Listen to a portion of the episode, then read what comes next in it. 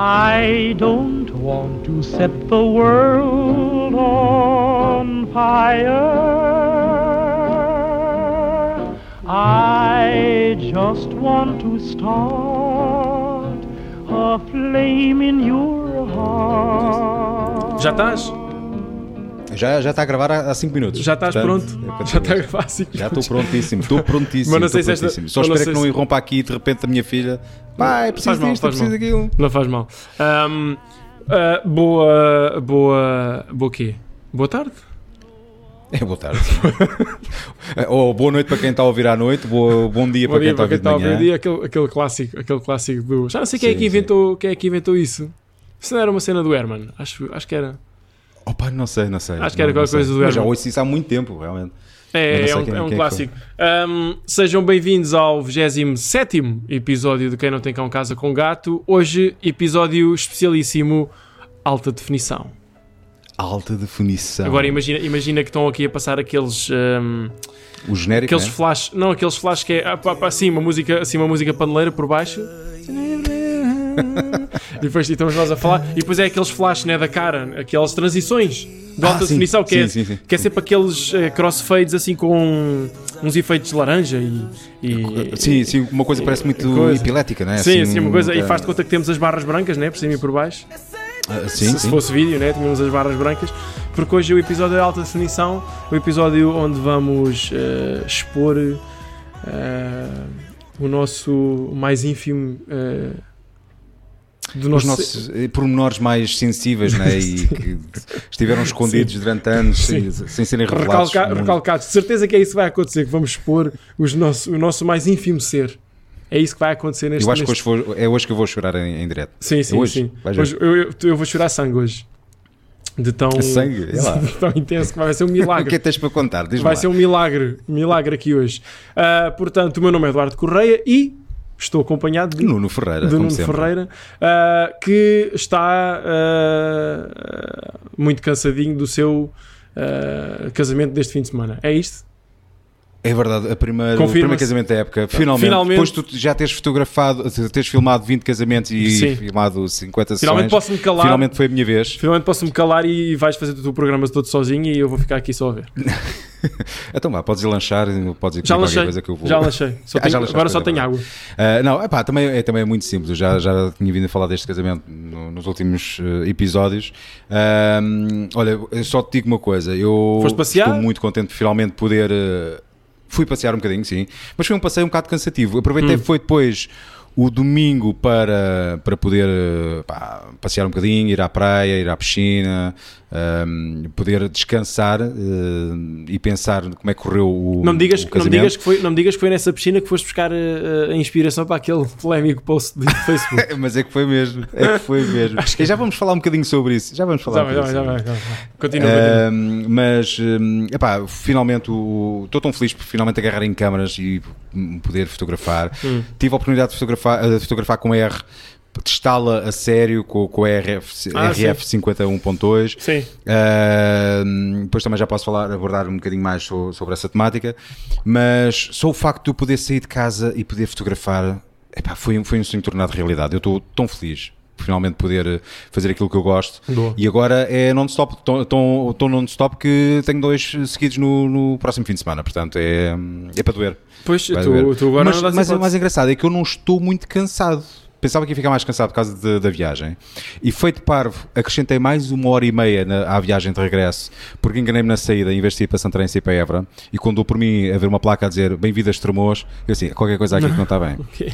e não estava a reconhecer. Ouve, estava, estava de tal maneira. Mas como é que isso Porque te- sei, quem vem da, da A2, quem vem da A2, Vinhas a dormir. Uh, não, vinha a pensar, por acaso vinha a pensar, mas quem vem da A2 para sair para Santarém, Hum. antes, para aí um, quê, uns 100 metros antes, se calhar, tem a saída para Évora e para Espanha. Sim, sim, sim, sim. E eu, epá, não sei, em vez de sair na de Santarém, saí na de Évora e nem reparei no que estava a fazer. Então, mas quer dizer, tu não, Não, tá- não tu não fazes a viagem com o telemóvel com o GPS. Então. Não, porque eu conheço bem o caminho, nunca me enganei, Ah. há anos que faço aquele caminho. Ah, mas eu faço sempre, eu qualquer viagem, sabes que eu qualquer, qualquer viagem que eu faça, mesmo só para andar aqui em Lisboa ou para ir para qualquer lado, eu meto sempre, eu agora meto sempre automaticamente o, o telemóvel com o GPS, sempre, Sempre? sempre. Mesmo E- conhecendo o caminho? Sim, medo sempre porque, pá, aqui em Lisboa dá-me jeito porque é o Waze, por causa da cena do trânsito. Ah, sim, o E, trânsito. sim. e, e, e, por exemplo, no outro dia pensei, ah, não vou meter hoje, vou na, na boa porque é já ali. E apanhei uma data de trânsito que se eu tivesse usado o Waze, ele tinha-me eh, dado o caminho para ir à volta desse trânsito. Pá, e, e por acaso medo sempre, mesmo se souber os caminhos, medo sempre para ir para Almeirim, eu, meto, eu vou com, com o GPS ligado. Pode aparecer, olha, aquilo avisa se está pela polícia, que eu vou sempre a 300. Sim, sim, eu vou é sempre bom, a 300, é bom. né? Então, como eu vou sempre a 300, quando aparece lá o, o sinal a dizer que está a polícia, ah, pronto, mais para os 120 e depois meto nos 300 outra vez. Pronto, é assim, é por causa disso. Eu pensava que tu baixavas os 300 para os 280 Ah, para sentires quase ali um bocadinho mais calminho e depois voltavas Isso é, aos isso é só, 300 outra isso é vez. só se não? tiver alguém à frente. Há bocado Ah, estava, pronto, ok, há bocado ok. estava a ver aquele. É pá, que clássico. Há bocado estava a ver, só aqui um, uma parte. Estava a ver aqueles eh, vídeos estúpidos de, no YouTube e era aquele. Lembras-te daquele gajo que foi apanhado em, em excesso de velocidade e levou uma multa de 500 euros e o jornalista pergunta-lhe assim: então. ah, então você vinha ah, a 200 a, a hora? Vinha. Então e porquê é que vinha a 200 a hora? Ah, ah, eu queria vir, a, eu por mim vinha a 250, só vinha a 200 porque tinha um carro à frente. Não vi essa, eu não conheço. Se não vinha a 250. Pronto. O gajo enterrou-se ainda mais indireto, né? Não, mas é tudo na boa. Não tinha, tinha a cara tapada. Sim. Pronto, ok. Não. Ah, pronto, olha, então acrescentei mais uma hora e meia de viagem. ah, Boa. Sabia bem, ainda cima, foi no dia eu queria chegar a Santarém horas para ver a, a apresentação da, da Apple, a WWDC, Ah, ah, como gosto de fazer, porque aqui é a missa cá de casa, é cada vez que há hum. Eu não pude ver, por acaso não pude ver. para um evento da Apple, eu estou lá sempre colado Uhum. à televisão. E passei-me, eu assim, porra, já não vou chegar a tempo para ver aquilo. Não, que se lixe, pá, não vou, não vou preocupar com isso. Aproveitei, parei em Évora, fui tomar um cafezinho em Évora, estava e comprar uma aguinha, estava, estava a precisar. E depois meti-me outra vez a- ao caminho para chegar cá e depois fui acompanhando. Quando cheguei a casa, fui vendo o Twitter quais eram as novidades. Uhum. E depois só, só ontem que eu vi eh, outra vez o, o evento. Ahm, ah, mas estava-te a dizer, epá, foi um, foi um casamento no, no Algarve, um tempo espetacular. Apanhei um escaldão todo também, porque ah, a noiva, como estava grávida, quis descansar à tarde e então optou por fazer a cerimónia o mais cedo possível. Não, Quando eu digo aquela- mais cedo possível, é, é, a hora, é a pique. Aquela É, questão que o- falámos o o, sol a semana passada, né? Que tu contaste como é que ia Exatamente, ser. Sim. exatamente. pronto. Mas eu pensava que, como Sagres é uma zona mais, mais ventosa Hum. e mais fresca, eu pensei assim: epá, pronto, tudo bem, vai estar ao sol, vai ser mal por causa das sombras na- nas caras, mas por outro lado não vou sofrer com o calor. Mentira. Acabei por sofrer até ao ponto de apanhar o escaldão e, como à tarde tive 4 horas a olhar para o ar, por assim dizer, uh, a- aproveitei para ir à farmácia mas a cerimónia um, foi- aqueles cremezinhos para, para A aplicar na cerimónia foi no exterior? A cerimónia foi toda no, no exterior, na Fortaleza de Beliche, que era um sítio onde eu já tinha fotografado. Ok. E eles por acaso chegaram até mim precisamente E por os causa desse convidados casamento. e tudo deitado, estava tudo deitado em beliche a assistir ao- à cerimónia? Quase, não é? Por acaso nunca- já me questionei porquê da Fortaleza de Beliche. Porquê é que chamam o Beliche aquilo? Pá, porque acho que foi lá, Mas que se, inventou, foi isso. lá que se inventou o beliche. O, foi o Se calhar Thomas, o, conde, o Conde de Beliche. Thomas que- que Beliche, decidiu- sim, sim, sim, o Conde de Beliche, o primeiro, Beliche, primeiro sim. de seu nome, ah, inventou o beliche ali naquele dia porque hum, queria dormir e, e, e pá, pronto, não sei, não me consigo agora, não. Estava a passar férias Não, com o Conde de Sanduíche, não era? Estava, a passar férias e disse assim, pá, como é que a gente vai dormir aqui sem termos que dormir em cima um do outro? E então ele inventou o beliche nessa noite. O outro assim, é lá, pera lá, dormir em cima É do outro, é calma lá, vamos ter que inventar aqui uma aí, ó. situação. E, Vê pronto. lá. E ele, Era inve- ele inventou E o o outro teve, teve ideia, tinha lá umas estacas e Sim, decidiu então montar isso, nós agora metêssemos aqui um- uns paus e meter uma. Ah, olha, boa ideia e tal. Depois tipo, brigaram quem é que fica em cima, quem é que fica em baixo. É, Pronto, essas, essas Pronto, questões, questões pronto, fulcrais. Eu não sei, mas eu acho que o Conde de Beliche deve ter ganho porque, como deu o nome, não é? À, àquilo. Tá, Não mas, sei, deve ter ficado e- por cima de certeza absoluta. Ah, ficar por cima é ganhar? Eu não sei. Epá, eu não sei, eu não sei, pá, porque o- a minha experiência a dormir em Beliche eh, foi só durante a, Epá, inspeção. a- a, cena, a cena, do, a cena do, de- da experiência, acho que o dormir em beliche é. Há, há pessoas que têm medo. Tu se ficares em baixo, podes ter medo de que o, que o beliche te caia em cima. E se ficares em Sim. cima, tens medo de cair do beliche abaixo. Pronto. Portanto, Então não, é- não há nada como uma caminha direita, não é? eu, Assim, eu, sinceramente, eu prefiro ficar em cima. Eu prefiro ficar em cima. Eu também gosto mais de. Porque, pá, não vou cair, porque eu não, eu, não, eu não caio da cama normalmente, portanto não vou cair do beliche. E em baixo não gosto de sentir que, tô, que tenho ali uma, uma coisa em cima de mim. Não gosto, sinto-me preso. E tu, o problema que tens em dormir em camas estranhas, não é? Exatamente. Passavas a noite toda a olhar para cima e dizer assim: vai cair, não vai cair, vai cair, não vai cair. Exato. Exato. espera. E portanto eu gosto, eu gosto de dormir em cima. Pronto, olha, é assim.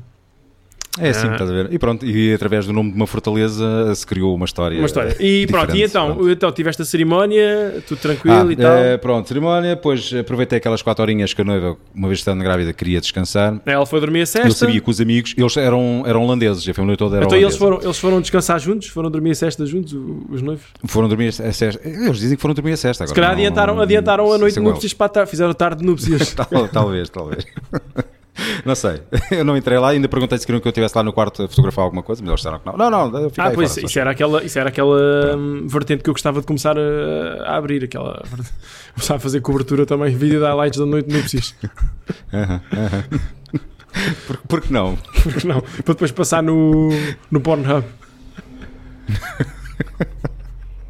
Pá, que na volta que está a dar hoje. ok, vai, continua. Eh, ah, continuando, continuando. Eh, aproveitei aquelas 4 horinhas para ir fotografar ehm, alguns spots eh, onde nós já tínhamos estado, para ir fazer também o scouting da, da zona onde eu queria fazer a sessão com eles, eh, para ir comer qualquer coisa. E eu sabia que aquilo, como eram quase todos eh, surfistas, que muitos dos convidados iam aproveitar aquelas 4 horas para ir um, um bocadinho à praia e fazer surf. E eu assim, porreiro, vou, vou à praia e estou estou a fotografar lá, vou, vou apanhando alguns, alguns momentos. Porque é certo que quando eu cheguei lá, não havia ninguém, esperei lá uma hora ainda por alguém, não, não, não vi. Portanto, dar a impressão que os convidados todos ficaram a dormir no hotel, ficaram nos quartos e não, não quiseram ir. Pá, estava um calor brutal e não, Pois estava. pois acharam estava. por bem, se calhar não, não se cansar. Ah, epá, mas, foi, mas depois foi, foi, foi muito giro. Trabalhei praticamente 18 horas nesse dia, a, co- a contar com aquelas 4 horas em que eu tive a olhar para o ar, conta como trabalho. Ah, mas não não estava assim cansado, pá, estava, não sei se era adrenalina de estar a fotografar o casamento de- da primeira, o primeiro casamento da época ou não. Pá, estava bem, foi um casamento assim um bocadinho diferente, eles super simpáticos, toda a família, a mãe da noiva a vir ter comigo, mas já comeu. Ah, veja lá, foi bem, foi, foi bem servido. É que eu gosto. Pá, uma preocupação genuína. Tá? E, e já, já espero isso dos estrangeiros e também de alguns casais eh, portugueses. Mas a, a senhora vinha sempre ter comigo: está tudo bem consigo, está tá, tá a apanhar muito calor, eh, não quer ir ali um bocadinho para a sombra. Eh, epá, assim, não, epá, a senhora muito carinhosa e eu, eu gostei, gostei bastante disso. Pá, portanto, foi uma experiência bastante Isso faz-me lembrar, isso faz lembrar uh, que- isso estás a dizer dos casais estrangeiros e da, da comida e não sei o quê, pronto. Às vezes Hum. há, há casais e há, e há famílias que nos recebem de uma forma, pessoas que recebem de outra, e agora lembrei-me que o casamento que fiz lá em Paris, acho que foi para aí a primeira vez que o- os noivos, quando estavam a fazer um discurso, quando tinham entrado na sala, que agradeceram ao fotógrafo e ao videógrafo. Disseram, olha, obrigado ao, ao, ao Alex, não sei o quê, e obrigado ao Duarte, que, veio, que vieram de propósito Sim. de Portugal, não sei o quê, não sei quê. Eu assim, é pá, pois, fixe. Porque nunca, nós somos basicamente, uh, ou seja, as pessoas, eles entram, agradecem, é o catering, é os planners, é o espaço, é não sei o quê, mas nós somos sempre... É florista, é, é, no- nós somos sempre umas sombras que ali andamos, uns fantasmas, e então é, é bom às vezes ter esse, esse calorzinho, assim. Lembrei-me disso. Olha, eu em 10 anos tenho a impressão que só me agradeceram o trabalho no dia eh, uma ou duas vezes no máximo dos máximos. Tiveram esse cuidado. Sim, Pá, sim. Porque realmente muitas vezes agradecem aos outros fornecedores e parece que a fotografia e o vídeo é um bocado esquecida. E assim, mas é porquê? Porque ainda estamos. Porque ainda não mostraste, pois, porque ainda não mostraste nada. É porque não há nada para ver Parece teu, sim, né? Acho que é sim. um bocado por causa disso, porque tu ali vês tudo, vês as flores, vês não sei o quê, obrigado por isto, vês não sei o quê, e nós não, não, não vês nada, né? Estamos só lá. Não, eh, Pode sim, ser por sim, isso, mas sabes, eu fico, eu fico a pensar que se calhar é porque epá, é bom sinal, é sinal que eu estou a passar despercebido, eh, que era aquilo que eu queria, estou a ser um bocado invisível e se calhar nem repararam muito na minha presença. Ok, então tento tirar o lado positivo uhum, disso. uhum. Epá, mas sabia bem realmente um agradecimento de vez em quando. Ah, eu não, eu Epá, não- Obrigado, Nuno. Eu não, não, não penso nisso, não cá. penso nisso, mas foi, o que foi engraçado foi ouvir aquilo e, e ficar, é tipo uma surpresa assim, epá, eu estava à espera disto, como nunca tinha, como praticamente nunca acontece, pessoa dizer, epá, pronto, ok, está bem, obrigado. Fizeste Ah, a vénia, agradeceste às pessoas. Aquela vénia, pronto. Ah, sim, então e tens algum, alguma, coisa mais, alguma coisa a destacar do casamento? Alguma coisa que te Não, olha, já te tivesse hum, esquecido como, que é que acontecia, o que acontecia nos casamentos? Alguma coisa que tu gostes, alguma coisa que não gostes? E que hum, Olha, por acaso, tenhas por acaso relembrado. este ano, sim, sim, sim, este ano estava, hum, por acaso senti pela primeira vez alguma ansiedade, aquela ansiedade do primeiro casamento, Hum. que eu nunca sinto porque vou sempre entusiasmado. Eu fiquei na, eu estava na dúvida, não sei se era por ter, estar a utilizar também equipamento novo ou não, eu estava um bocado com receio do meu trabalho, sabia, porque começou tudo muito cedo, não é? Não, não estou habituado a trabalhar com, com uma luz tão dura no exterior uh, tão cedo, com equipamento novo, uh, casal, casal estrangeiro, uh, ela já grávida, mas com uma gravidez avançada, não sabia se ia sentir bem ou não por estar ao sol. Pá, eu, eu, eu, as primeiras duas horas eu estava assim um bocadinho pá, do tipo, parece que estava a recomeçar, não, não sei, não Hum. estava com aquela dinâmica toda que eu, que eu Não estavas com- não estavas, eh, confortável, estavas assim. Não estava, é que não estava mesmo confortável. Pois. E, hum, epá, e depois hum, eu tinha ido ter com eles na, na véspera a propósito para ah, ver o espaço e para, para lhes dar uma dica. Olha, prepara-te neste sítio, está à frente de um janelão enorme, pede à, à, à maquilhadora para, para te sentar aqui e, trabalhar. E depois, quando chegas no, no, no dia, é precisamente o contrário daquilo que tu tinhas pedido. Pá, é lá a preparar-se é normal. na, junto a um lava-loiças, junto a um lava-loiças, porque a maquilhadora queria utilizar aquela mesa que ali estava. Uhum. E eu assim, "Ah, olha, não há hipótese de, de pôr a, a noiva ali naquele sítio mais junto à gente. Então o que aconteceu aí? A minha gata acabou de mandar ali um coisa, um coisa daqueles que mandam tipo ambientadores. Mandou aquilo ao chão. Ela gosta, gosta de fazer isto. Não sei como é que aquilo ainda não se partiu. Caia! Bem, Deu uma patada nisso. bem, vá, ok, continua. Agora Eh, para estar do chão, no chão da passa. Já nem, vou lá. Deixa estar, deixa estar. Sim. Ah, e então disse: Olha, não queres colocar hum, a, a noiva ali naquele espaço? Temos, temos mais luz, temos a janela grande. Ah, mas eu preciso desta mesa aqui. Eu assim, "Epá, se for preciso, eu ajudo a transportar a mesa para lá e temos aquela mesa de apoio ali. Ah, mas já estou aqui confortável. Pronto, não, há, não houve ali uma flexibilidade. E então o que eu fiz foi fotografar a noiva num canto. Basicamente, não pude fazer aquilo que eu quis e que tinha idealizado no, no dia anterior. Co- a, ver a tentar disfarçar o lava-louça que estava por trás. Sim. Um, e eu, eu a fotografar ali no ângulo, depois houve um momento em que o noivo preparou-se no mesmo quarto que eles, eles fizeram um first look, que foi, foi ótimo. Um, e ele de vez em quando saía do quarto e passava por ela, metia conversa com ela, tudo em holandês, claro. E eu ali uma situação que ele estava a sair do quarto a rir, a rir muito, tipo à gargalhada, não sei se deve ter recebido alguma coisa no, no telemóvel, e foi falar com ela para mostrar. E, e aquilo, eu percebi o que é que ia acontecer e ponho-me a jeito, agachado, de maneira a que apanhasse do lado esquerdo e apanhasse ele a sair do quarto do lado direito. E então era um, tipo uma fotografia em que eu via ele a sair do quarto a rir-se, tipo à gargalhada, e ela a olhar para ele a tentar perceber o, o que é que se passava. E no preciso momento em que ele sai, que eu digo, boa, a maquilhadora mete-se à frente. Houve, tapou-me, fiquei com, com- com- com o visor negro, completamente negro. Desviei-me rapidamente para tentar apanhar, mas já ele tinha virado as costas, já, já tinha sido. Já assim, não teve uma "Pô, graça. pá." Pois. Não, não há um cuidado, percebes? Não houve um cuidado com, com o meu trabalho. Um, infelizmente isso não acontece com, com todos os fornecedores, mas ali naquele caso notei que não houve uma flexibilidade da parte da, da maquilhadora, Hum. Uh, que ela também era estrangeira, uh, estava a trabalhar no Algarve já há alguns anos, mas talvez aquele português com muito destaque. Hum. E hum, eu assim, epá, fogo. Epá, por mais que eu peça, não, não vale Pá, é, essas, coisas, essas coisas acontecem, sim. Às vezes queremos captar, captar certas coisas e. É, é isso, e acontece quando tu achas que vais apanhar um momento espetacular e perfeito, há uma coisa, alguém se atravessa à frente, alguém não sei o quê, e depois tu Sim, perdes. sim, pá, é, sim. sim. É normal. É, pá, é, Tu é- podes sempre utilizar o fator humano para, para enriquecer um bocado a, a fotografia, mas Sim. bloquear completamente o visor, pá, isso aí não. pá, foi- pois, Uma mancha preta mesmo ali à frente. depois, Depois o first, first look foi num sítio que eles idealizaram porque queriam uma fotografia a ver-se o mar Uhum. e disse explicar-lhes não, porque o sol está precisamente desse lado, não vai dar para fazer, Ah, mas eles fizeram e nós fizemos. Uma luz péssima, eles com os olhos fechados, sombras por todo o lado. Pronto, fizeram um first look, eu fiz o melhor que pude. Depois, para não aparecer a minha sombra projetada, Hum. porque o sol ainda estava muito baixo, tive fotografado um ângulo que não favoreceu. Uh, portanto, houve ali uma série de situações que epá, deixaram assim um bocado desconfortável. Pá, mas disse assim: epá, isto acontece em todos os casamentos, há sempre uma situação ou outra menos, menos agradável. Vamos embora, é, é o que há, é o que há, é aquilo que Sim, se e, rápido, e tão facilmente depois conseguiste entrar no, no ritmo e, e perceber. Epá, depois entrei no ritmo. A partir, do- a partir da cerimónia foi sempre a andar, sempre, sempre ali no ritmo. Sim. Mas confesso que aquelas 4 horas ehm, que eu tive mais parado ehm, foi quando eu comecei a sentir o cansaço e disse assim, isto não devia, eu não devia ter parado. Daí depois eu ter agarrado no carro e ter ido dar uma volta. Sim, é péssimo. Uh, mas É- comecei, é comecei assim. a ficar uh, sonolento, comecei a ficar uh, com aquela moleza. Preguiçoso, não é? já, já não me é apetece, epá, já típica. não me apetece, já Sim, sim, apetece fazer preguiçoso, mais e depois ainda pensas, e pensas não te apetece fazer mais e depois ainda pensas, ainda tenho isto, ainda tenho o jantar, ainda tenho a coisa, ainda tenho a festa, ainda tenho o bolo ah, e, e, e estás Ah, ali. e, e sim, por falar na festa, fizeram uma festa num, num bar de surf, pá, por acaso muito fixe. O, o barman era um espetáculo. E- mas estavam a acontecer quatro festas ao mesmo tempo. Aquele um lugar minúsculo, Hum. fechado, e era uma despedida de solteiro. eh, Estava cheio também com o pessoal que costuma ir lá todas as noites. Era o, o casamento. Bem que não eram muitos convidados, estamos a falar no máximo de 40 pessoas, mas. Ah, mas foi num, dentro. foi num bar um casamento e depois estava aberto ao público. E depois estava aberto ao público. Estranho. E, pá, e eles só, só- o DJ estava lá a passar um música, mas é um gajo está lá sempre pelas vistas a passar música para o ambiente.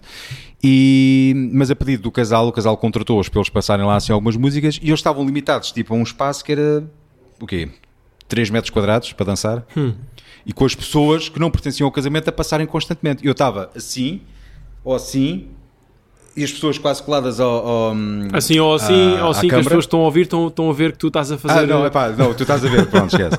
Ah, esquece, Ah, estou cansado. Um, epá, porque quem não está a ver neste momento, a eu sardinha tinha- pronto, a basicamente estava com a câmera ah, encostada à cara, com os braços também encostados ao corpo, sem me poder mexer. Tinha as pessoas a baterem tudo quanto é Hum. lado. E eu quase sem ângulo, mesmo com 24 mm, tive muita dificuldade em, em conseguir apanhar aquilo que eu queria. Ali a 16, 35 tinha sido espetacular. Se eu tivesse, claro. Mas, epá, depois foi muito porreiro, eram duas da manhã, eu já não aguentava mais, disse, olha, já tenho o meu trabalho feito, já, já, já não estou a fazer nada de novo, vou-me embora. Ah, pensava que ficavas cá até ao final. Então, basicamente é o final, não é? São duas da manhã. Não, não, a gente tem isto por nossa conta agora até às 5 horas da manhã. Pensava que ficavas cá até essa hora a fotografar. Ah, pois. Eu, não, vocês vão me desculpar, mas já estou há 18 horas a fotografar. Sim. Por muito que me esteja a divertir, já estou cansado, já não estou a render. E vou, de e vou entregar dançar. 6 mil fotos, não? De 6 mil fotos. E já, sim, eu disse mesmo, já tenho para aí 6 mil fotografias eh, tiradas. eh, já, já não vale a pena, não vale a pena. Posso ficar aqui, se vocês precisarem de mim para mais uma coisa que precisem, eu fico. Mas se é para continuar a fotografar como eu tenho estado a fotografar, olha, não, não vale a pena. Eles pronto, perceberam. Ah, vi que a noiva ficou assim um bocadinho chateada no final, mas não tinha nada a ficar chateada. E, e pronto, mas depois já, já enviaram um, um e-mail a agradecer a postura, o trabalho, gostaram muito, a família também agradeceu, portanto valeu a pena. Boa, Gostei então pronto. Então foi um bom, um bom início de, de época. Foi, foi, sim, posso ser que sim. Ok, boa. Ahm, então ah, nós vamos. Ah, eu tinha uma coisa para falar desta, desta semana. Eu esta semana tive, pronto, a fazer muitos ah, trabalhos mais relacionados com a cena mais corporate e empresarial e não sei o quê. Não vou entrar muito por aí porque acho que não tem interesse. Queria só fazer aqui destaque ahm, à série que nós falámos da semana passada do Chernobyl. Né? Eu não sei se tu já viste. Não deves. Não, acho que. Vi parte do primeiro episódio, vi talvez Ok, os primeiros 30 minutos e depois vi assim um bocadinho salteado. Ok, eu já vi, já vi tudo. Vi os, os, portanto, vi os quatro episódios na semana passada e depois, entretanto, o, o último saiu anteontem e eu vi, eu vi ontem o último e hum, pá, é, é, é lindo. É lindo. E finalmente há uma série pá, que é uma verdadeira série sem, sem merdas. É uma série sem merdas. Sem coisas parvas, sem eh, coisas absurdas, bem realizada, tipo com um tom espetacular, eh, que, adequado à, à, portanto, ao tema. E pá, de- devia ser sempre assim. Devia ser sempre assim. E é brutal. Sim, eu por acaso gostei muito da, da parte da fotografia, né? faz mesmo lembrar eh, É brutal. eh, aquele, aquela fotografia dos anos. aquilo foi aqui, em 86, não foi? Se não me engano. 86, sim. Sim, sim, sim. 86, pronto. Uh, aquilo remete mesmo à época, está tão bem feito, tão bem caracterizado e tão verdadeiro e cruel, não é? Tão. uh, pá, e isso foi isso precisamente que prendeu. Eu tive pena de não ver o episódio na, na totalidade. Eu estou a ver agora, eu não sei quantos episódios é que vão sair. Tem cinco. se é uma série Já acabou. extensa. Ah, já acabou? Já. Ah, já? É uma minissérie, ok, tem 5 pronto. episódios só. Então, para a semana, a ver se, se me ponho É. a par de, de todos os episódios. Se vejo isso. A única coisa que eu tenho, Eh, a única mas, coisa que eu eh, tenho a apontar é que gostava que aquilo fosse falado em ucraniano, eh, falado mesmo na, na língua ucraniana e é, é, muito mais interessante. Era mais ingrediente. E, gosta- e gostava que, hum, portanto, o facto de ser em inglês, hum, ok, está bem, pronto, aquilo é uma produção, depois estive à procura, pronto, é uma produção americana e inglesa, ok, está bem, passa, mas ah, para ser mesmo fiel, fiel, ah, era fixe que fosse em ucraniano e, e em russo, mas, mas assim não foi, mas não, pá, não é por causa disso. Ah, é, é uma série, pá, é brutal, é brutal, das melhores coisas que eu vi, que eu vi nos últimos tempos. E depois fez-me também, um, também chocou com, eu vi o, tu viste aquele filme, o Get Out, do Jordan Peele? Não, eu conheço, sei qual é o filme, mas não vi. Não vi. Pronto, então também não acho ter visto o, o último que ele eh, fez, o Us. O Us, que são, é aquela família, né? Da família que depois tem tipo Sim, os sim, copycat. sim. Os, co- sai, sai, sai. sai. Viste, viste? Não. De terror, sim. Não, eu vi só hum, o trailer e um making of de Ok, qualquer pronto. coisa. eu assim. vi o, vi o Us esta semana e eu estava cheio de expectativas porque eu tinha adorado o, o Get Out. Eu acho que o Get Out está numa liga completamente. ah, numa liga própria, porque é um- uma mistura de terror com pá, comentário social, mas ao mesmo tempo ali um toque de sarcasmo e de humor sem ser exagerado, porque o gajo pronto, é hum- é humorista, ou era, ou não sei, ou continua a ser. Sim, era humorista, sim, sim. E, hum, e então eu gostava muito do Get Out, então estava muito, muito expectante para, para o Us. E fiquei, pá, fiquei desiludido com o Us porque. oh, e era isso que eu depois também. que também ligou com o Chernobyl. E por isso- é por isso que eu digo que o Chernobyl é uma série sem, sem merdas. É que o Us está cheio de hum, comic relief. Piadas, estás a ver? Em todo É. lado. E eu odiei isso. Estava-me a enervar tanto. Eu estava a ver aquilo e estava-me a enervar tanto. Porque é aquelas coisas estúpidas que tu vês nos filmes que é. ah, tu estás com a tua família, tá, estão cadáveres à tua volta, está toda a gente a ser morta e tu estás a fazer piadas. Ah, estás a ver es- essas coisas assim? Quando os filmes são assim, quando está a acontecer uma coisa super séria e tu estás a fazer uma piada. Não, não, Sim, fa- não faz sentido nenhum. Eu Coisa que odeio- não, não bate certo com a realidade. eu não é? odeio isso nos filmes, odeio, odeio, odeio. E acho que isso, acho que isso estragou o filme. E depois, eu- e depois vou à procura na net e está toda a gente a falar super bem do filme, toda a gente está maluca com o filme. Quer dizer, pronto, quando saiu. E eu também estava, achava que ia gostar por causa disso. E, e não ouço ninguém a falar daquilo. Não ouço ninguém a queixar-se do Comic Relief, não sei. Porque aquilo a mim estava mesmo que uma, enervado. uma das razões pela qual ainda não vi o filme eh, foi precisamente porque as críticas não foram muito positivas. Eh, o, pessoal fala realmente no, no Get Out e, e vem ali não, não um tipo de continuação, mas um estilo muito idêntico, não é? Uma vez que ele agora dedicou-se mais ao terror. Eh, mas depois o filme dizem que foi um falhanço total, precisamente, não, não, não, não por causa dessa situação do, do Comic Relief, mas eh, há ali umas falhas muito, muito grandes no, storytelling. De, a ideia original, a história original está tá engraçada e diferente. Se bem que eu acho que não traz assim nada de novo ao, ao género, não é? Mas eh, ao mesmo tempo dá-me a impressão que não, não foi muito bem aceito pelo, pelo público. É pá, as críticas que eu andei a ver é, pá, e as críticas no, no IMDB, Rotten Tomatoes e não sei o quê, acho que pareceu-me relativamente bem aceito, sinceramente, quase tão bem aceito como o Get Out. Foi a impressão que eu tive. E os vídeos que eu tive a ver no YouTube, de reviews e não sei o quê. Hum. Mas pronto, mas fiquei, fiquei desiludido e preferi, preferi o Chernobyl mil vezes. Mil vezes. E só não, e pá, eu, foi daqui, é que aquilo estava mesmo enervado, tava, só me estava a desligar o, o filme, mas eu como não, tô- não, é, não é meu hábito fazer isso, queria ver até ao fim, fiquei, resisti até ao fim, mas estava-me a enervar, estava-me a enervar seriamente. Ahm, Mas tinha esperança que, que o final desse uma reviravolta e que compensasse, se calhar, o que foi feito mal. eh, É pá, já não, já não havia não- muita não coisa que pudesse certo. dar a vir a volta porque aquilo estava mesmo em primeira metade do. Epá, não. Há, há certas situações em que não, comic relief ali não, não faz sentido absolutamente nenhum. E, Yeah. pelo menos para mim. Ahm, pronto, e são as duas coisas que eu tenho a apontar desta, desta semana. Tens alguma coisa a Uhum, apontar uhum. nesse sentido ou queres avançar para o. Uh, não, podemos avançar porque eu, é como eu digo, não tenho visto televisão, não tenho visto séries. uh, É só, comer, é só comer Chernobyl e dormir. Só comer e dormir. É só, é só comer e dormir. Olha, nem a, comida, nem a comida tem sido muita, por acaso. Depois daquilo que eu vi Estás numa também. Mas Qual, é que é, qual é que é a tua dieta desta, desta semana? É, Não, não. é sem Não, olha, açúcar? é, é, fé, é- Não, epá, lá, lá estás tu a usar com isto. Uh, muito exercício físico, por acaso. Tenho, tenho, tenho voltado a correr. Tenho, ganhei outra vez o gosto da, da corrida, Hum. que é ótimo, que era uma coisa que nos últimos sete meses eu, eu não sentia, não, não, não me apetecia calçar o- os ténis e correr, não, não estava com vontade. E agora finalmente estou, estou motivado outra vez. O ginásio, que por acaso também está a fazer muito bem. Uh, pá, um gajo sai lá parece com outra energia, outro espírito e, e gosto e por acaso vou lá daqui a bocado. Não, acabei por não ir de manhã, mas vou, vou lá daqui a bocadinho. Vais aproveitar, vais aproveitar a hora em que está tá mais cheio de gente para ir. Eu vou testar aquilo, vou ver como é que aquilo está. Tenho esperança de chegar lá e não, não encontrar muita gente, mas Hum. uh, já sei que vai ser tudo furado e vou estar à espera de máquinas.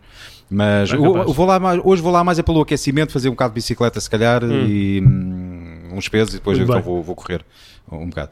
Mas epá, a alimentação, é, eu costumo, pá, agora tenho, tenho tido um bocado mais cuidado realmente com, com- com os doces, tenho comido porcarias, tenho comido gelados. Pá, semana passada despachei um copo de hum, Agandaz de, de uma sentada de, brownies, ok? Epá, mas estava tão bom, estava a Brownies, apetecer tanto. ok. O calor estava a apertar Ah, e despachei aquilo. Depois é que fui ver as calorias, acho que aquilo é quase 2 mil calorias um copo daquilo. Não, não, ah, aquilo. que surpresa, meu Deus. Não, Não estava nada à espera. não, mas, mas Eu não fazia isto há anos, É. mas soube-me bem, porque o copo nem parecia grande. Estava cheio de Pô, fome, mas sabe estava cheio de calor. Está bem, sabe bem. Pá, soube bem e comi aquilo. Ah, pá, não foi de uma sentada, dividi aquilo por duas vezes. Numa tarde. Pronto. Já nem é mal. Foi foi Numa tarde. tarde.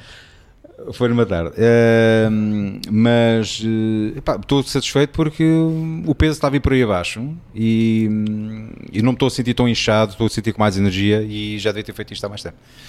Muito mas bem. epá, não, não me tenho sentado a ver televisão nem nada disso, não, não, não tenho visto. Muito bem, não queres ser couch potato, Estás a ver? mais nada. É assim É que mais. é. Então vamos avançar para o nosso, para o nosso tema isso. seríssimo, ah, um tema muito sóbrio hoje, que é ah, o programa de alta definição, né? alta definição, de quem não tem com casa com gato. Eu nem sei como é que isto, se, onde é que isto vem, mas pronto, não interessa. Ahm, alta definição e começa agora e vamos começar, não sei, como é que, como é que nós vamos, eu não sei bem o que é que nós vamos, vamos abordar aqui, como é que, hum, nós temos uma pergunta Como é que do... o Daniel de Oliveira começa as, as entrevistas?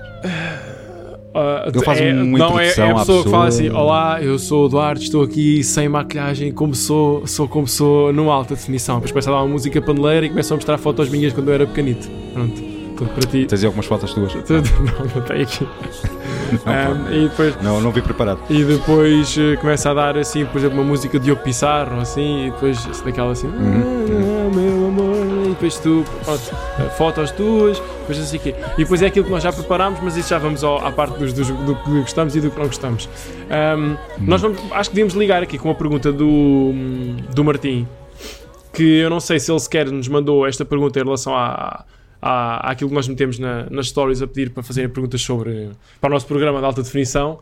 Que, que foi muito concorrido, portanto temos aqui dezenas, não sabemos, Ah. nem sequer sabemos por onde é que devemos de começar. Olha, são, são, são tantas perguntas que nem vamos falar de nenhuma. quase, sim, sim, é? eu tenho nem, a minha, vale a pena. Tá? minha inbox do Instagram está tipo 99, estás a ver? Não, dá para, não, não sobe mais números, Sim, lá sim. tantas perguntas. E então ah, ele diz aqui que gostou dos últimos dois podcasts, só não concordei com a cena que o Duarte disse de sermos mal recebidos em França, porque sou sempre bem recebido, mas são opiniões e experiências. Pronto, é verdade. São opiniões e são experiências. Sim, então tu tiveste uma má experiência, eu tive uma má experiência das duas vezes que lá tive, foi azar da nossa parte, não é? pois, olha, Eh, sei. aquele francês virar-me as costas, tive azar, porque no meio de milhões de pessoas em Paris, se calhar foi precisamente. pa- oh, Paris não, foi em Lyon. Fui precisamente falar com a pessoa errada. Ahm, mas pronto, eh, acontece. São- acontece. são experiências. Mas, mas acredito, epá, nem, nem, to- nem- eu tenho a certeza que calhar tivemos azar, mas que nem, nem todos os franceses são assim, não é? Ah, está bem, isto é Pessoas tudo, tudo, tudo receber generalizando. bem, tudo generalizando, como é Sim. óbvio. Um, e ele pergunta assim: a minha pergunta é como é que começaram na área de casamentos de vídeo para o Duarte e para o Nuno na fotografia? O que fizeram para começar? Por isso, a minha ideia aqui era nós ah, respondermos esta pergunta, mas de uma maneira que nos leve ainda mais para o- os primórdios da nossa existência. Como Para é que quando a éramos uns- fotografia e o vídeo entraram nas nossas vidas? quando éramos é? uns Tipo assim. petizes, quando tu ouvias os discursos do Salazar na rádio e como é que Ah, sentias bons tempos. que a fotografia estava a começar a entrar na tua vida e, e como é que eu, já com a minha televisão a cores, ah, com a RTP, como é que eu cheguei a onde cheguei. Pronto. Ahm, então conta-me, qual é que é ah, que tipo de. Porque, porque pelo menos é assim que eu vejo a minha, a minha infância e, e a maneira como eu acho que desenvolvi este Conta lá. este gosto. Ah, mas queria te perguntar a ti, como é que tu. Ou seja, eu tenho fragmentos de, de, de memórias, certas ocasiões em que eu me lembro de fazer isto ou de fazer aquilo. É basicamente assim que a minha memória visual está construída em relação a essa, essa parte da minha vida. Como é que tu, que momentos é que tu consegues destacar ou lembrar-te quando eras puto ahm, e, e que consigas ligar àquilo que fazes hoje ou à paixão que tens hoje por, pela fotografia ou, ou pelos casamentos ou percebes onde é que tu consegues Sim, trace sim. back, trace back o início da, da coisa Olha, eu agora, agora vou ser um bocado clichê Hum. e vou dizer assim: Ah, comecei a gostar da fotografia graças ao meu pai, a máquina fotográfica dele. Mas é, é, é a realidade. O meu pai sempre foi um, um apaixonado pela fotografia. Ah, eu lembro-me de crescer a ver livros de fotografia que ele comprava. aquela fotografia do- aquela, aquelas máquinas que tinhas que ter meter o pano em cima da cabeça né? o pano preto Sim, exatamente, em depois 1902, disparar. 1904. eu vou parar, eu ou vou parar, com, eu vou parar com estas saídas pronto, desculpa, peço desculpa Uh, mas é um bocado assim, epá, fotografia analógica, né? naquele tempo Sim, não se sim, falava sim. digital. Mas um, eu não me esqueço de um livro de, de nus que o meu pai tinha, pá, que, é- que mudou a minha vida em muitos aspectos, mas pronto, isso é uma parte. Mas realmente eu lembro de crescer com a ver Um livro de quê? livros de fotografia Nus. nus. O que é que tu Ah, percebes? isso era uma Playboy. Foi por causa de uma Playboy que começaste, começaste a fotografar casamentos. Não me digas.